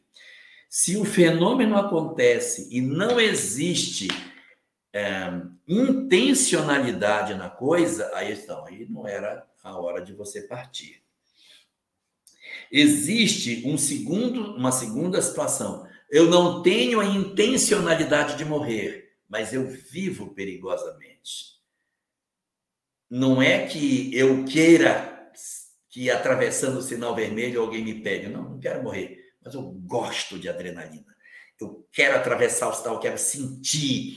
Eu, eu brigo na rua, eu tenho uma vida bastante é, perigosa. Eu gosto de correr no trânsito, eu gosto de correr na estrada, eu gosto de correr de moto, eu gosto de viver perigosamente, gosto de esporte radical. Nessa circunstância, é diferente do primeiro caso, que no primeiro tem a intencionalidade, no segundo não tem a intencionalidade. Mas existe um capítulo do livro Florações Evangélicas, eu não sei se é o 24 ou se é o 28. Eu acho que é o 24. Chamado Acidentes. Nessa mensagem, Joana de Ângeles diz: Você não sabe qual é o karma que você traz. Você não sabe as histórias e as possibilidades de desastres que sua vida traz. Os espíritos estão trabalhando você para seguir por esse caminho, para você conseguir chegar até o término da sua jornada. Mas dentro de você existem histórias mal resolvidas de violência, de agressão, de uma série de coisas que, se você sair da linha e começar a desafiar o perigo, ainda que você não tenha a intenção de morrer, você pode esbarrar em determinados fenômenos da lei de causa e efeito que podem levar você antes do programado. Não que seja injusto, mas a programação espiritual é como se fosse uma mão cheia de dedos. Existem vários caminhos para seguir. os espíritos desenharam uma perspectiva, mas tem outros caminhos periféricos. Igual no GPS, que a gente, quando pede para ir do ponto A para o ponto B, ele marca um caminho principal, mas aparecem dois, três é, adicionais. O planejamento é assim, ele tem outras alternativas, mas tem um que é o principal. Mas se você vacilar e começar a afrontar a lei de causa e efeito, não é injusto que, em vez de você pegar o caminho principal escolhido, você pegue um caminho alternativo que não estava previsto, mas que não é injusto, porque você traz determinados clichês emocionais que podem levar você a uma experiência que não era prevista. Vou ser mais claro. Não estou programado para ficar paraplégico. Não estou, não estou. Minha vida é para ser uma vida, uma, duas pernas funcionando. Mas um desafio. Eu arrisco. Eu vivo perigosamente. E acaba acontecendo um acidente de ficar paraplégico. Era o programado? Não era. Foi injusto? Não. Porque havia histórias periféricas que conduziam para essa ocorrência. Então, eu acabei provocando determinadas circunstâncias que fizeram que eu encontrasse com um planejamento alternativo que não era o principal pela minha incúria. É diferente pelo caso, que eu quis, que eu não quis, mas eu provoquei. E tem o terceiro, no qual eu não provoquei. Eu não atravessei o sinal fechado. Eu vinha na minha mão. Quando eu atravessei, o cara veio no sinal fechado e deu. Eu não contribuí para isso. Nessa terceira situação, aí sim, se eu não contribuir, é porque nessa circunstância era a determinação da programação espiritual. Porque o indivíduo partiu sem que ninguém precisasse agir, mas o próprio mecanismo da lei se encarregou de fazer isso. Eu lembro uma vez, eu era garoto novo no movimento espírita, e em Belém do Pará estavam construindo um hotel muito bonito, grande. E na obra da construção do hotel trabalhava um rapaz que era da juventude espírita que eu participava. Ele era estagiário de engenharia nesse, na né, construção desse hotel. Um dia, uma peça de vergalhão se soltou lá de cima, no ponto mais alto do hotel. E os, os operários estavam todos andando lá embaixo e o vergalhão caiu assim, ó, lá de cima. Ninguém teve, ninguém ficou todo mundo tão apavorado com aquela peça de vergalhão caindo que ninguém teve a ação nem dizer sai. Todo mundo ficou assistindo. A peça de vergalhão veio e estava cheio de rapazes lá embaixo.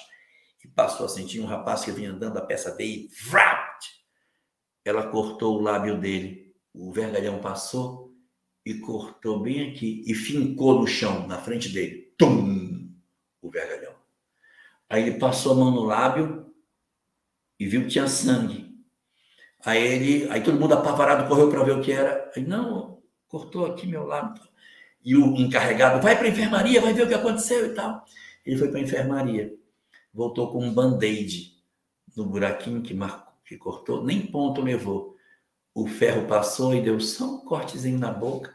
Botaram um band-aid dele e devolveram o rapaz para a obra.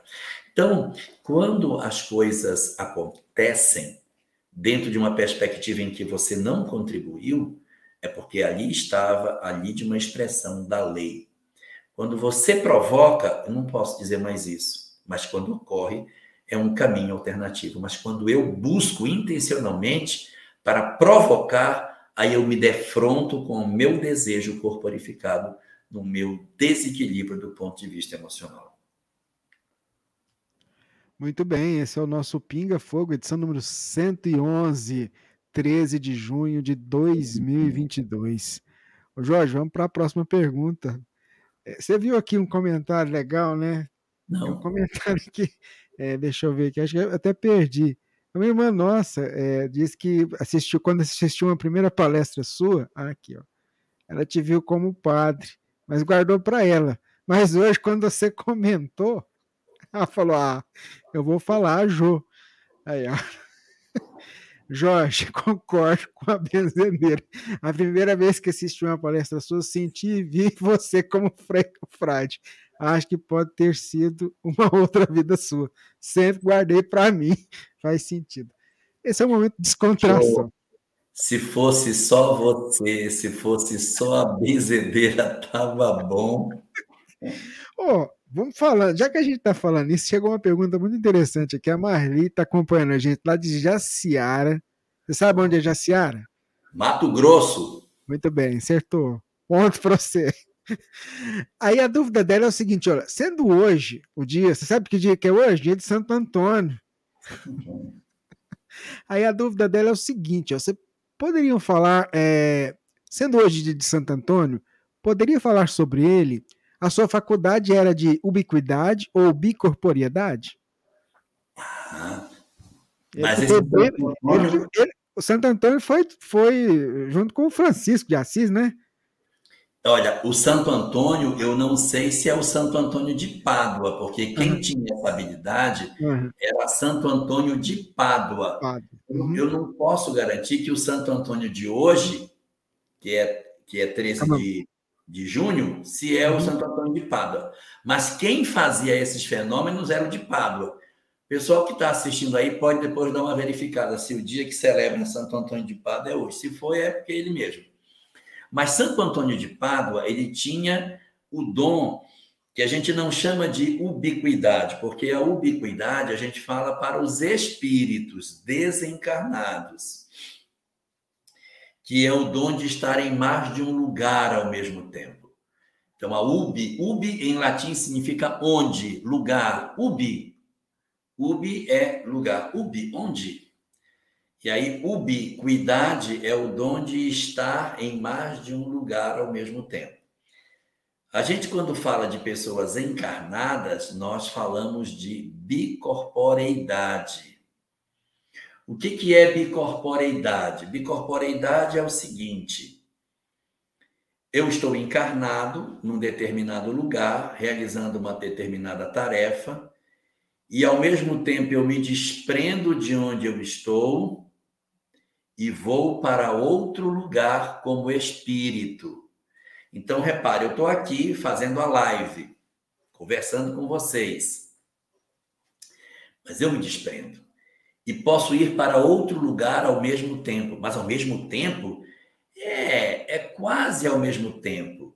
É você estar aqui, mas estar sentindo distante as coisas, como se você chaveasse entre aqui e lá aqui e lá. Só que você vai e volta tão rápido que a sensação que você tem é que você está em dois lugares ao mesmo tempo. Mas não está. Você está aqui e daqui a pouco está lá, e daqui a pouco está aqui, está lá, está aqui, está lá, está aqui, está lá. E existem algumas pessoas que fazem assim, elas sentam e se concentram e dizem, olha, eu... Vamos ver como é que está a sua família. Eu vou dar uma concentrada aqui para ver. Aí ele sai do corpo, ele vai lá onde está a família. Ele diz: Olha, eu estou entrando aqui. Sua casa não é uma casa assim? Eu estou entrando na sua casa. Então, ele está aqui e ele está lá. Ele está lá, ele está aqui. Diz: Olha, eu estou vendo sua mãe está na sala, sua mãe está costurando, estou vendo sua mãe. Seu pai está no quarto, está deitado, ele está acamado. Você fica tranquilo. Seu pai está bem. Inclusive, está chovendo lá agora. Estou vendo uma chuva. Eu estou falando uma coisa que eu, que eu já vivi. Eu já vi acontecer fenômeno assim. Aí a gente ligou e estava chovendo. Muito doido, né? Então o cara está aqui e está lá. Só que quem está lá na casa da mãe, do pai, não vê quem foi, porque ele vai em espírito. Ele sai daqui, vai lá e volta, e você tem a falsa ideia de que ele está em dois lugares, mas não é. É porque vai, vem, vai, vem, vai, vem, vai, vem tão ligeiro que parece que ele está nos dois lugares. Então ele está aqui conversando e percebendo que está lá e voltando. Isso que eu estou falando não é bicorporeidade, isso se chama dupla vista. É estar aqui e ao mesmo tempo perceber o que está acontecendo lá. Fenômeno que não é mediúnico. Cadê o espírito? Se sou eu que fui e voltei, cadê o espírito? Não tem espírito. Sou eu que estou produzindo. Então, isso aqui é um fenômeno anímico, que não é um fenômeno que tem espírito envolvido, não tem mediunidade aqui. Aqui existe potencialidade anímica em curso. Então, fui eu que fui, fui eu que vi, fui eu que voltei. Isso se chama dupla vista. Jesus fazia demais dupla vista. Estava num canto, falava do que a pessoa estava fazendo no outro. Bicorporeidade é o mesmo, a mesma ideia, é a mesma ideia, porém com uma diferença. Lá no destino, eu me materializo. É mole? Então, eu estou aqui conversando com você, e indo e vindo, indo e vindo, e lá onde eu fui, eu pego fluidos e me torno denso. Eu me materializo. E quando eu me materializo, as pessoas estão me vendo lá, mas estão me vendo aqui. Então eu falo com os outros lá, as pessoas me veem, me tocam, e eu estou do lado de cá, é, às vezes recolhido, pensando, refletindo, posso estar é, deitado, eu vou, eu vou me recolher, eu me deito, me recolho, me concentro, e aí eu estou aqui, mas eu estou materializado lá. O que aconteceu com o Santo Antônio de Pádua, que pelo que eu vi realmente é o mesmo santo de hoje, é que ele apresentava a característica de bicorporeidade. Eurípides Barçanufo também. Ele uma vez fez um parto não estando lá.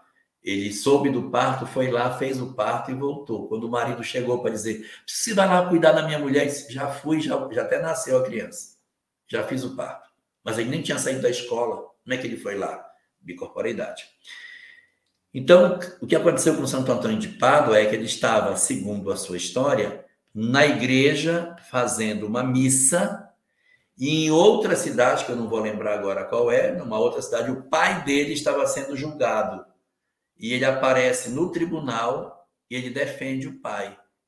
Ele faz uma defesa do pai no tribunal enquanto ele está na outra cidade fazendo uma missa. Milagre.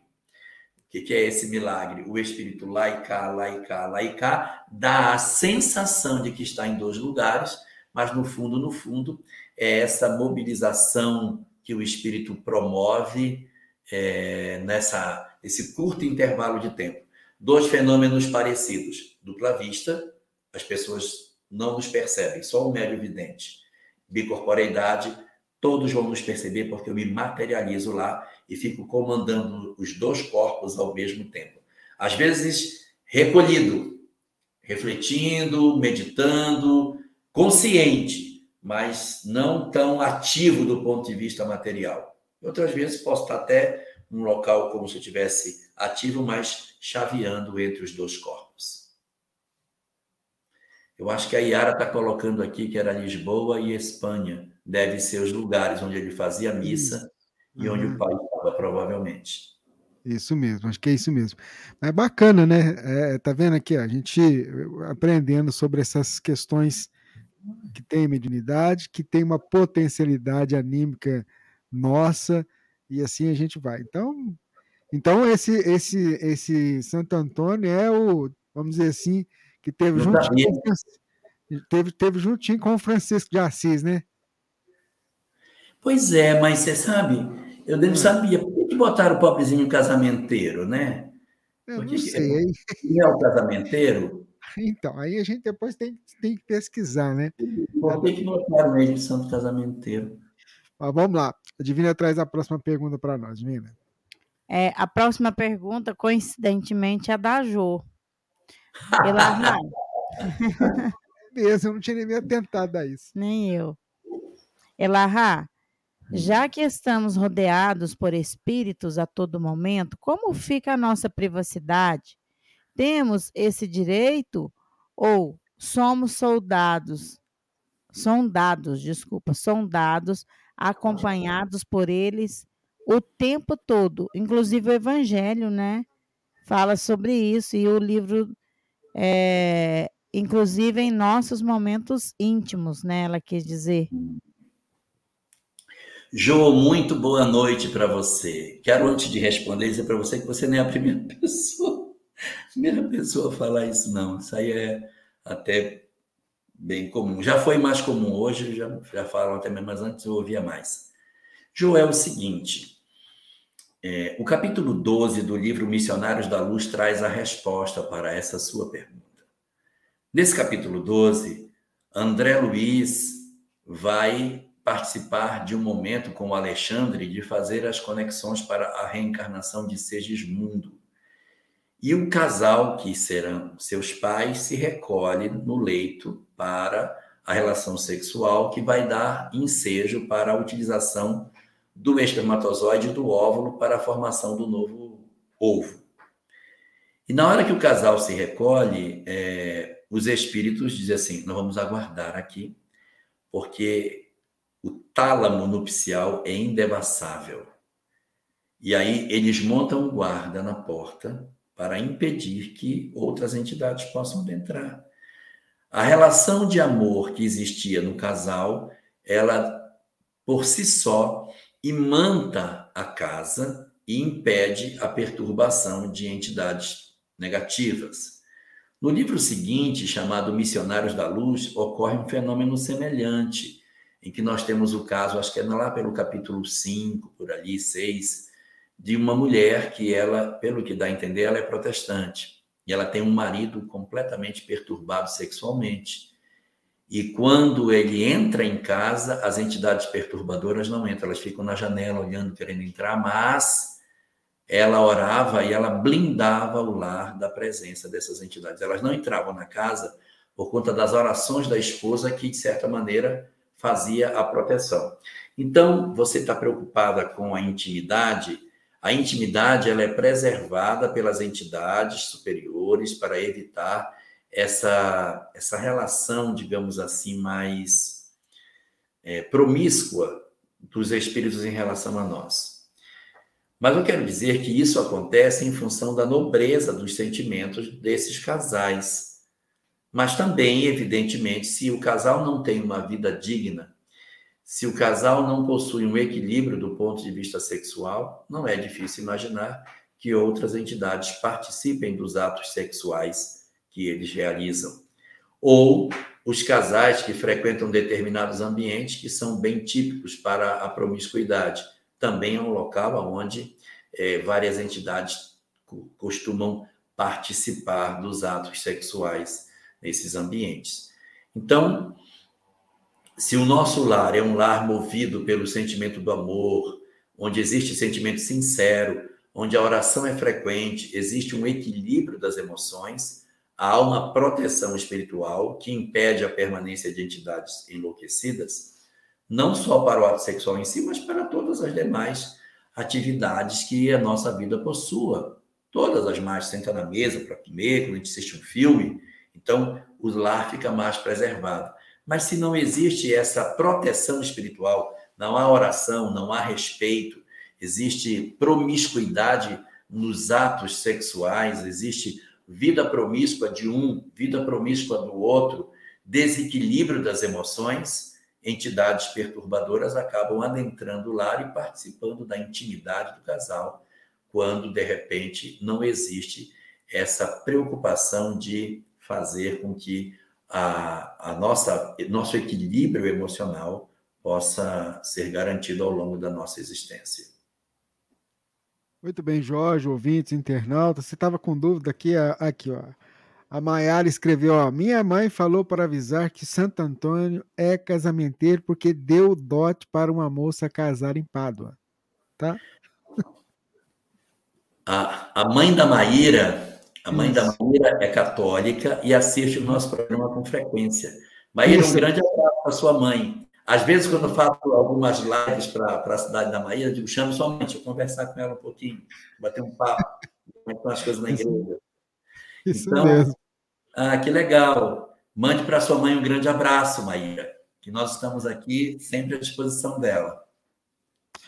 Muito bem, vamos lá. Ô Jorge, é, tem uma pergunta que chegou para a gente aqui, que é a seguinte: é, Como saber se uma pessoa está sofrendo influenciação? Pergunto porque tem uma parente que cada dia que passa ela se apresenta mais e mais alterada. Olha, a gente não pode dividir o ser humano como se ele existisse física espiritual e psicologicamente. O homem é um ser integral. Quem é que consegue ter paciência com dor de ouvido? Não tem como. Se você está com dor de ouvido, não tem como você dizer, ah, mas que ótimo, mas conta mais uma aí que eu quero ouvir. A paciência vai embora. A gente com dor fica impaciente, ou seja, os aspectos físicos eles interferem no psicológico. E quando eu estou irritado, com ódio, com raiva, eu sinto meu corpo também alterado. O psicológico, ele exerce influência no físico. São as questões psicossomáticas que hoje a medicina vem percebendo. Da mesma maneira que o físico interfere no psicológico o psicológico interfere no físico, há um terceiro elemento em nós chamado espiritual, que é essa relação com os outros espíritos, processos obsessivos, processos de perturbação, que podem acontecer nas nossas vidas. Qual é a síntese disso? A gente não separa isso, diz assim, eu acho que esse problema é espiritual, eu acho que esse problema é físico. Tudo é tudo. Tudo é tudo, gente, tudo é tudo. Um problema espiritual pode ser físico e vice-versa. Então você pergunta: será que a minha amiga está sofrendo alguma influência espiritual? Isso é o menos importante. O mais importante é que, se ela não está bem, a gente precisa cuidar dela. Se é físico, se é espiritual, se é psicológico, se é secundário. A gente tem que botar o olho na pessoa e dizer assim, ela não está bem, ela está fora do equilíbrio, brigando com facilidade, se irritando, vivendo com raiva, ou vendo trancada, de mau humor. Isso não é normal, uma pessoa viver nesse estado de espírito. Tem alguma coisa acontecendo que justifique essa forma de, de nós nos manifestarmos. E por isso, a gente tem que atentar para isso. Se sua amiga está ou não sobre uma influência espiritual, vamos deixar isso para o segundo plano. Vamos tentar entendê-la para saber o que está acontecendo. Às vezes o problema é psicológico mesmo, que está de, deflagrando uma complicação orgânica e uma complicação de presenças espirituais. Está passando por dificuldade financeira, está vivendo um drama familiar muito grave, o marido está querendo abandonar, os pais estão doentes, então a pessoa não está conseguindo encontrar solução e ela está irritada, ela está incomodada. Ela pode estar vivendo um drama na vida que não está conseguindo trabalhar. Aí ela acaba tendo reflexo emocional, que compromete o físico, e as entidades espirituais vêm, potencializam os sentimentos dela e a tornam ainda mais irritada, mais incomodada, mais desconfortável diante da situação. Então, minha sugestão é procurá-la, sentar com ela e ouvir o que ela tem para dizer. A gente não aconselha as pessoas, só senta aqui, eu quero te aconselhar. Ela não pediu conselho. Mas sentar com ela para ouvir. Como é que estão as coisas? Está tudo bem com você? Deixa ela falar. Ouve.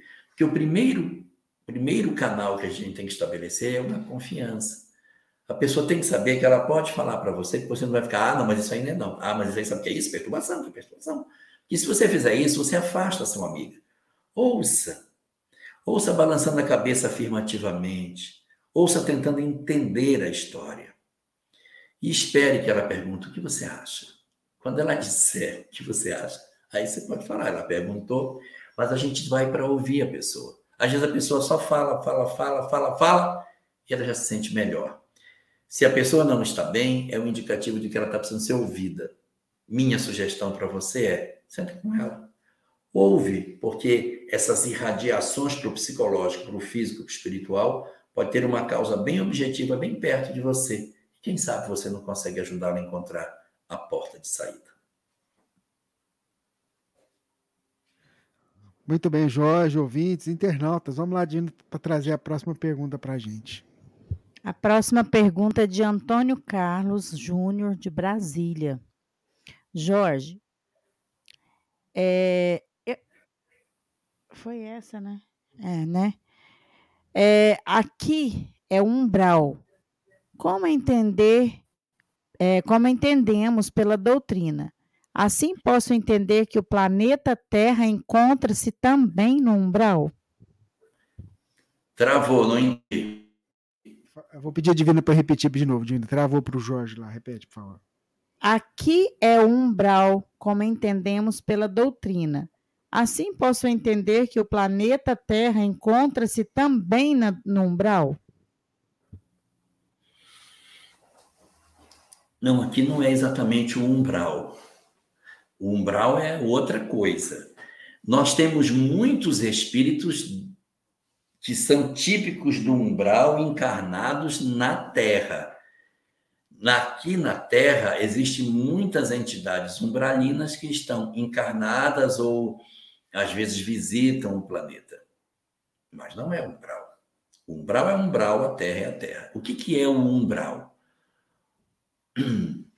O umbral, ele é uma circunstância espiritual marcada pela, pela, pela concentração de espíritos desencarnados que possuem um remorso muito grande, um sentimento de culpa enorme, que sabem que fizeram coisa errada e se envergonham de seus atos.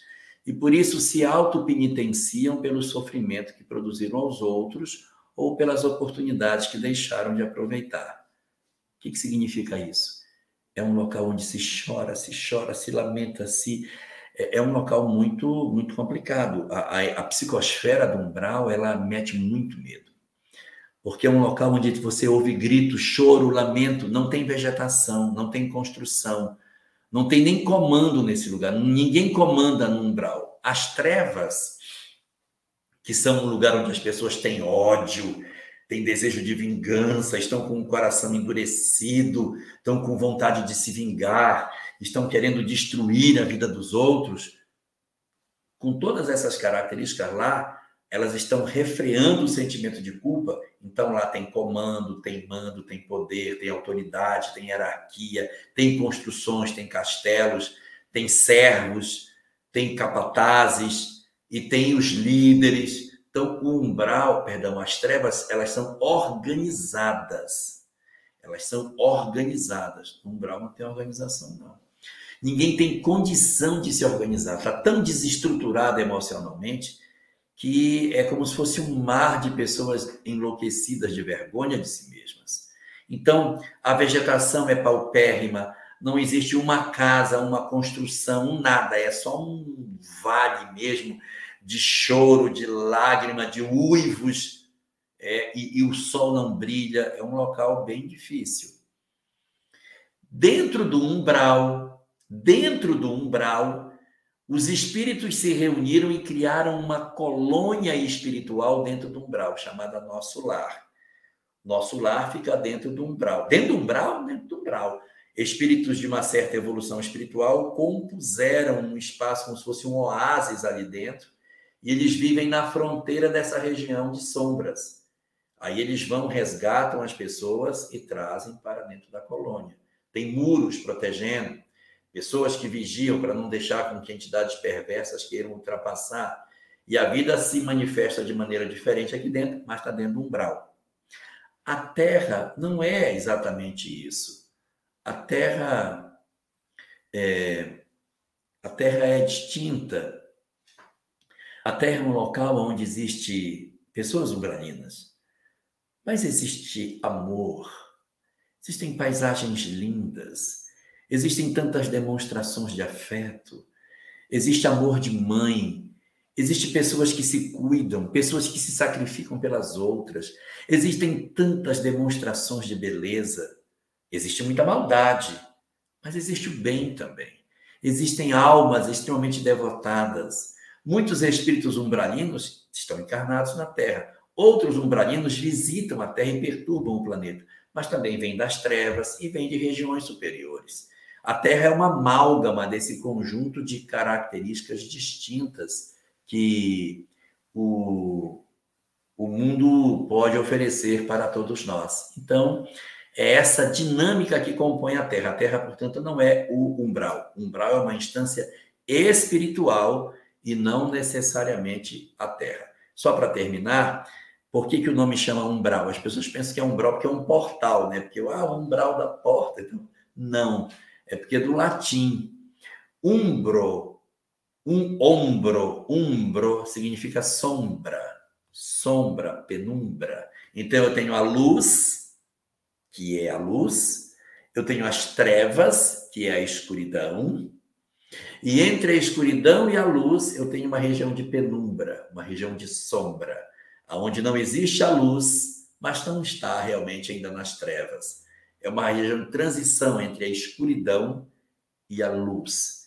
E essa região, ela é uma região ombrosa, é uma região de, de sombra, uma região é, que em Esperanto chama ombro. Ombro é sombra, ombro, que vem do latim umbro, que é a Úmbria, o umbro, como sendo o local da penumbra, da sombra. Então, ele é a transição entre a escuridão e a luz. Boa noite, Dela Moraes de Curitiba. Seja muito bem-vinda à nossa live. Seja muito bem-vinda entre nós. Ô Jorge, chegou uma pergunta aqui para gente, é, que é a seguinte. Vou resumir ela de uma forma bem simples. Como deixar de odiar Como deixar? Todos os Como níveis. Oi? Em todos os níveis. Como deixar de odiar? Principalmente, Peraí, peraí. É, principalmente essa nossa irmã, ela quis dizer com as situações que, que acontecem, né? É, em todos os níveis. Mundo afora aí, no Brasil e outros lugares. A gente vive um momento de muita intolerância, né, Jorge? Então, talvez isso possa ter motivado uh, essa coisa dentro dessa nossa internauta, dessa nossa ouvinte. Olha, não sei o nome dela, mas é, deixa eu dizer uma coisa. Nós sim estamos vivendo um período de muita intolerância. Nós temos intolerância que a gente nem imaginou que fosse viver no século XXI. Intolerância racial, intolerância religiosa. A gente está vendo Intolerância religiosa no século XXI tem cabimento. Nós estamos vivendo intolerância social e o nosso próprio Brasil está vivendo um processo de intolerância política. E o que é pior, esse ano ainda vai ser um ano bastante significativo na nossa história, por conta das singularidades que nós teremos aí no final desse ano de 2022. Bom, então a gente precisa trabalhar para se libertar desse processo, porque isso acaba é, se entranhando na gente.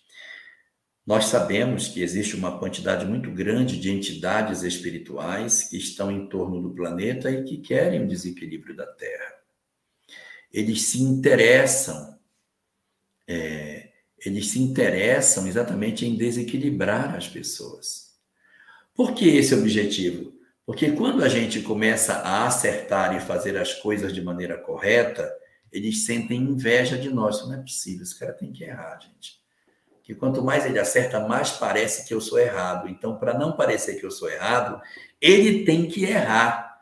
Porque é ele errando que eu vou dizer, ai, ele erra também. Então, eu fico provocando o erro do outro para que eu possa dizer, ah, tá vendo? Ele não é santo, não.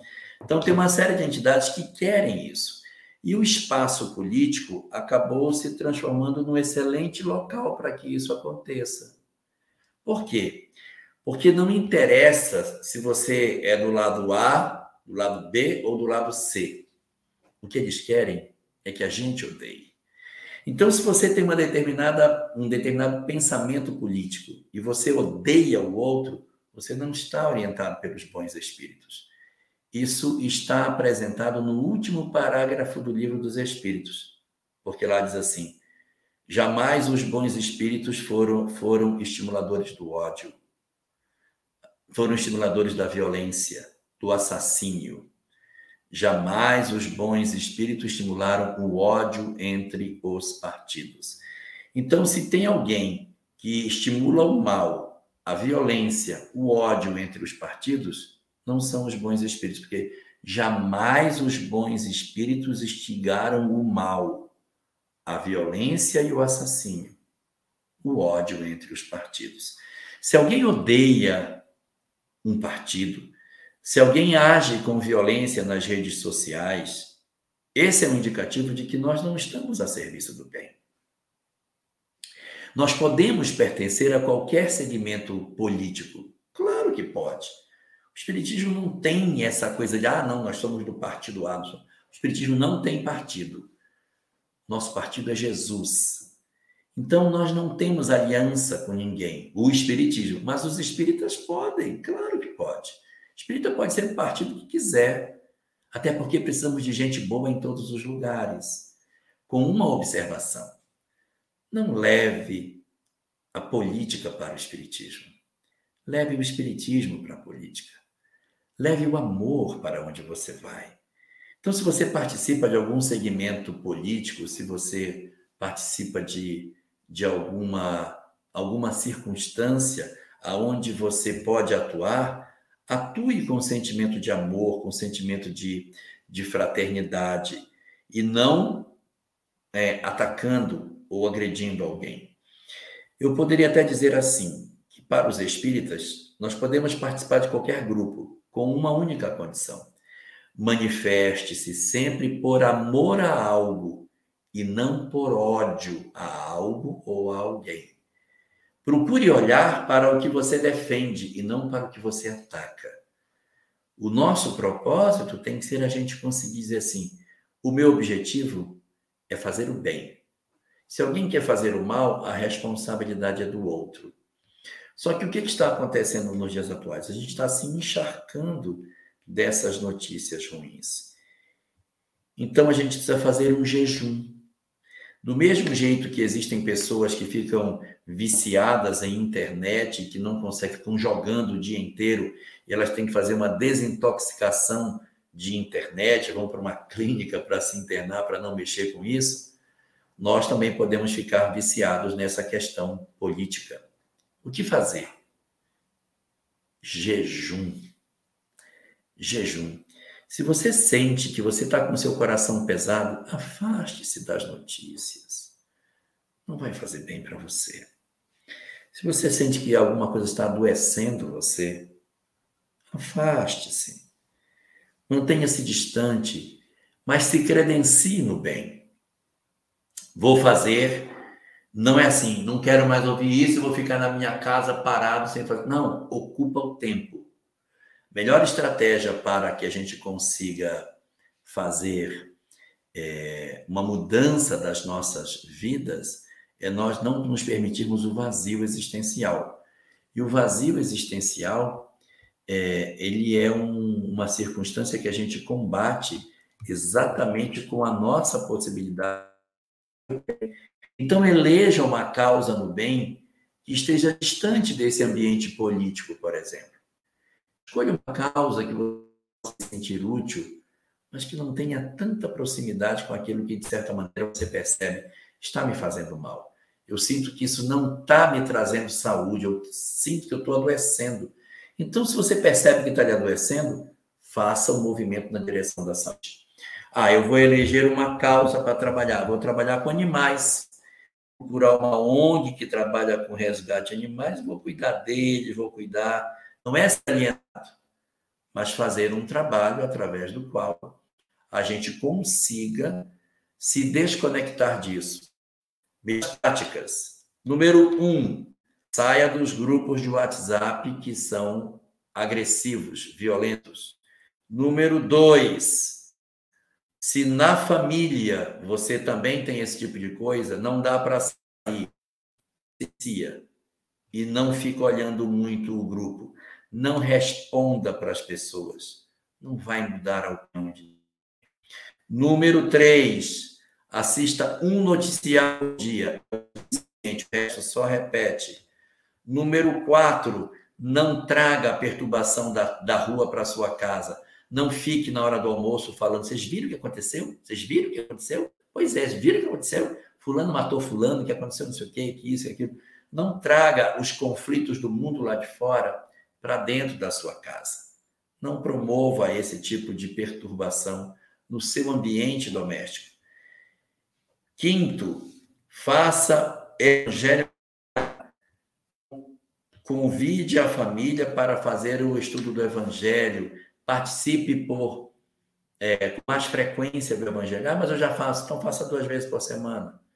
Se você puder, faça todo dia, curtinho, só uma leitura. Mas isso. Sexto, ore com frequência. Ore com frequência, mantenha uma sintonia no bem. Não consigo orar, espírita do YouTube e fique ouvindo os cantores dando ajuda. Como sétima recomendação, vai sobrar tempo, porque você saiu dos grupos, não está falando no grupo da família, não está falando comentário de coisa ruim, está ouvindo só um noticiário por dia. Não sobrou esse tempo você pega um livro espírita para ler. Pega uma obra espírita, um romance e vá indo sua alma para outro lugar. Não é ser alienado. Estou falando isso porque se a gente sente que não está fazendo bem, tem que fazer Quando a gente melhorar, a gente volta a se integrar. Mas lembre, nunca por ódio a nada, sempre por amor a coisa. Muito bem, Jorge. Vamos preparando aqui para a nossa prece. Eu queria fazer um convite. É, no próximo domingo, temas da vida com a Ana Tereza. Nosso querido Paulo mandou aqui para mim. Então fica o convite, 19 de junho, domingo, 10 horas da manhã, a Ana Tereza e a Roberta Zagueto vão estar tá lá, temas da vida. Fica aí o convite, tá? Não só na Rádio Fraternidade, mas nos vários parceiros estão aqui embaixo, ó. É isso aí, parabéns pelo trabalho, viu, Paulo? Vamos? Olha, Pode falar. É nota 10. É. Puxa, Ana Tereza e Betazag, vou te falar, elas são espetaculares. Vai dar um é trabalho mesmo. lindo. Isso mesmo. Vamos fazer a nossa prece? Aí você faz a chamadinha para me fazer o corte, vai. Já deu duas horas Já de live. Vai. Já, você nem viu o tempo passar, né? Eu até não, assustei não, aqui. Uma hora do programa. É, duas horas. Então vai lá, faz, faz, a, faz a fala para me fazer o corte, vai. tá bom, vamos lá então. Vamos orar.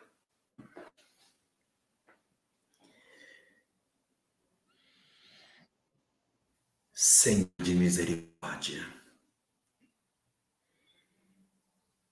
atende as nossas almas sofridas derramando sobre os nossos corações angustiados a tua presença de luz, a silenciar dentro de nós os nossos clamores da inconformação. Em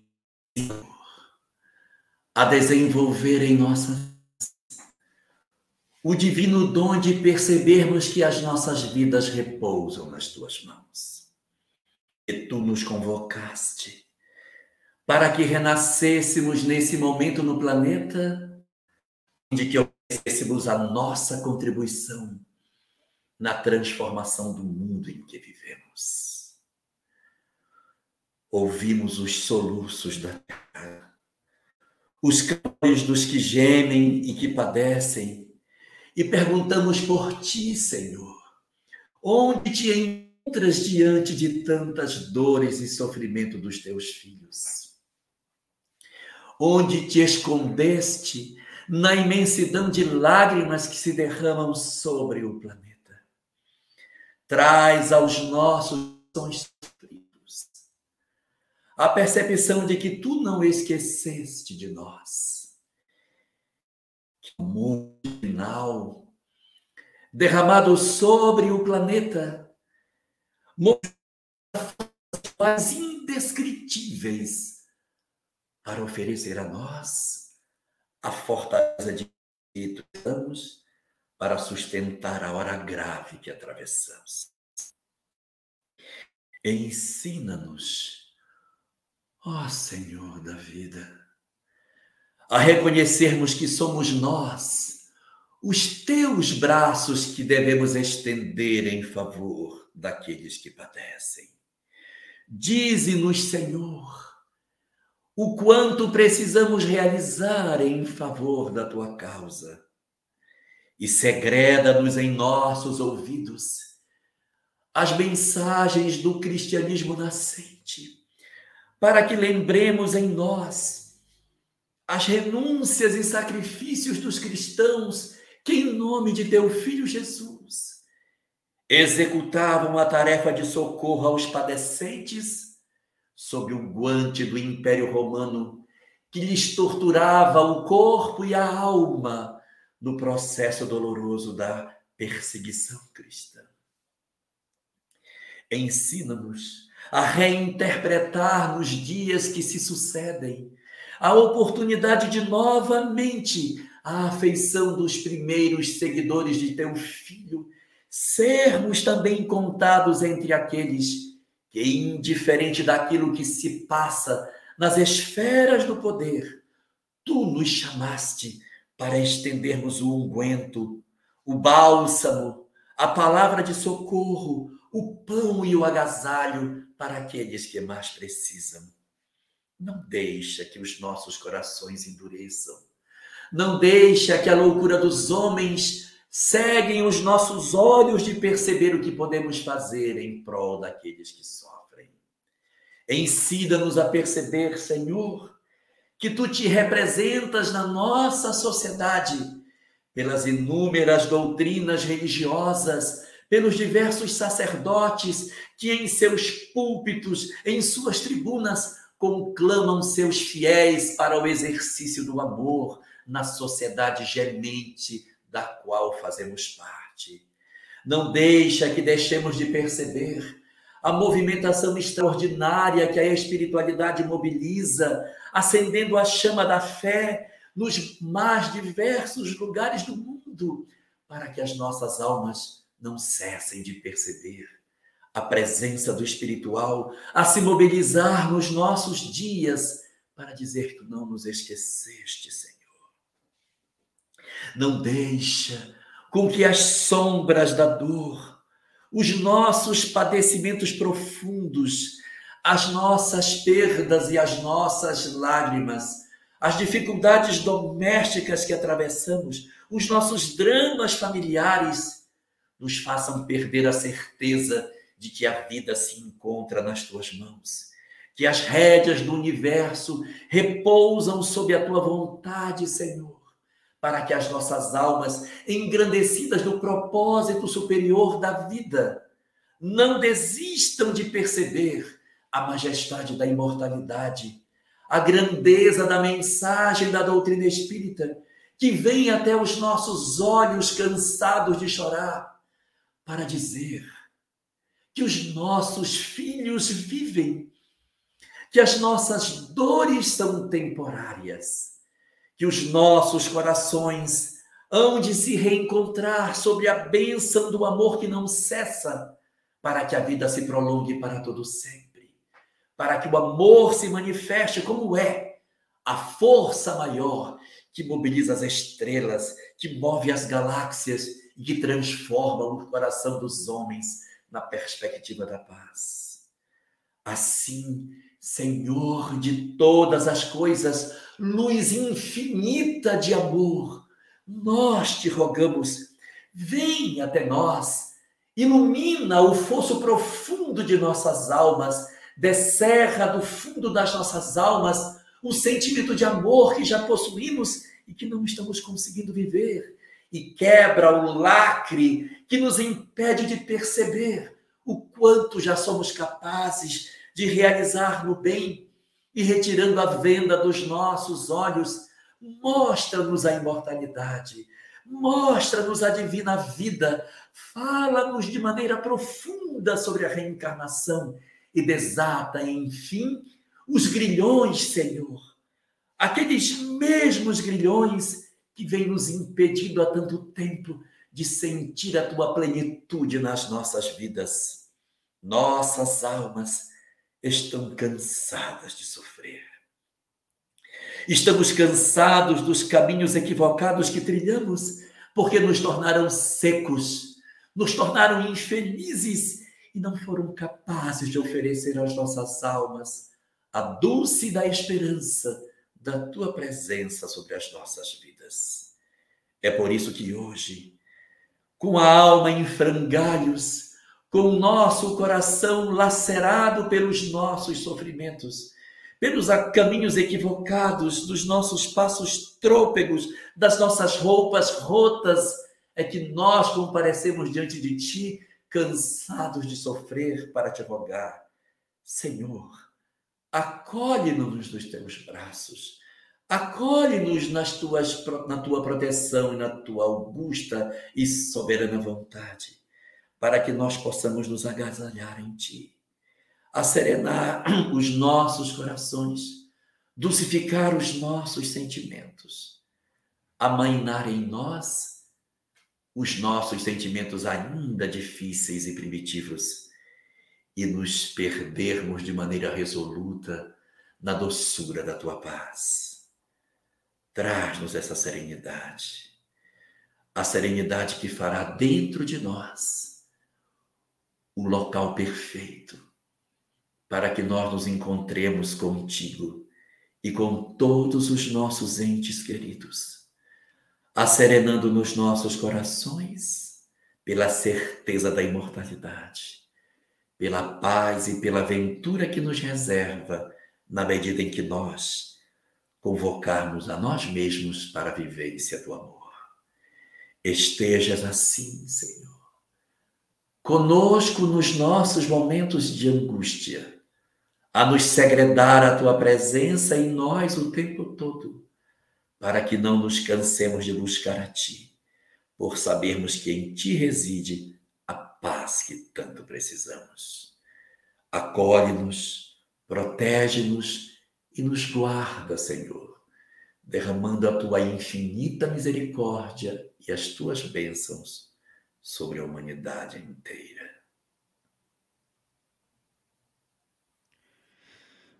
Muito bem.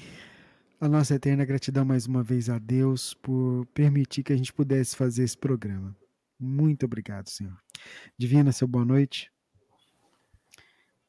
Boa noite, queridos irmãos. Desculpa aí as pescadas. Não, não de vez em quando. Aí foi muito bom, muito aprendizado, né? Vale a pena a gente se encontrar aqui toda segunda. Fica aqui o nosso convite. Um abraço. Jorge, seu boa noite. Uma boa noite para todos nós, que aproveitemos bastante a semana, que ela não esteja muito profícua e que na próxima segunda, se Deus permitir, que nós possamos nos reunir para mais uma oportunidade de reflexão da mensagem espírita. Gente, fiquem em paz. Gratidão mais uma vez. Vocês são a razão da gente estar aqui, tá? Seja gravado, seja ao vivo, porque a gente aprende, a gente troca experiências e a gente vai evoluindo, tá bom? Em todos com Deus, muita paz. Vamos que vamos. A gente para a transmissão aqui na Rádio Fraternidade, nos parceiros, mas na rádio continua 24 horas, tá bom? Fique com Deus. Muita paz e preste atenção nesse recadinho aqui, ó. Triste, angustiado, cheio de problemas e sem ninguém para conversar. Então diz que 188. 188 é o novo número de atendimento telefônico do CVV, Centro de Valorização da Vida de orelhão, celular ou telefone fixo, a ligação é gratuita e funciona 24 horas todos os dias. Ligue 188 e receba apoio emocional. Esteja sempre em contato com o bem. No site e no aplicativo da Web Rádio Fraternidade, você encontra orações diárias, palestras e estudos que te sintonizarão com os ensinos do Cristo. Para acessá-los, basta entrar no site www radiofraternidade.com.br ou baixar o aplicativo da Rádio Fraternidade. Neles, você pode ouvir a rádio em tempo real ou acessar o nosso acervo, Web Rádio Fraternidade, a emissora do bem na internet.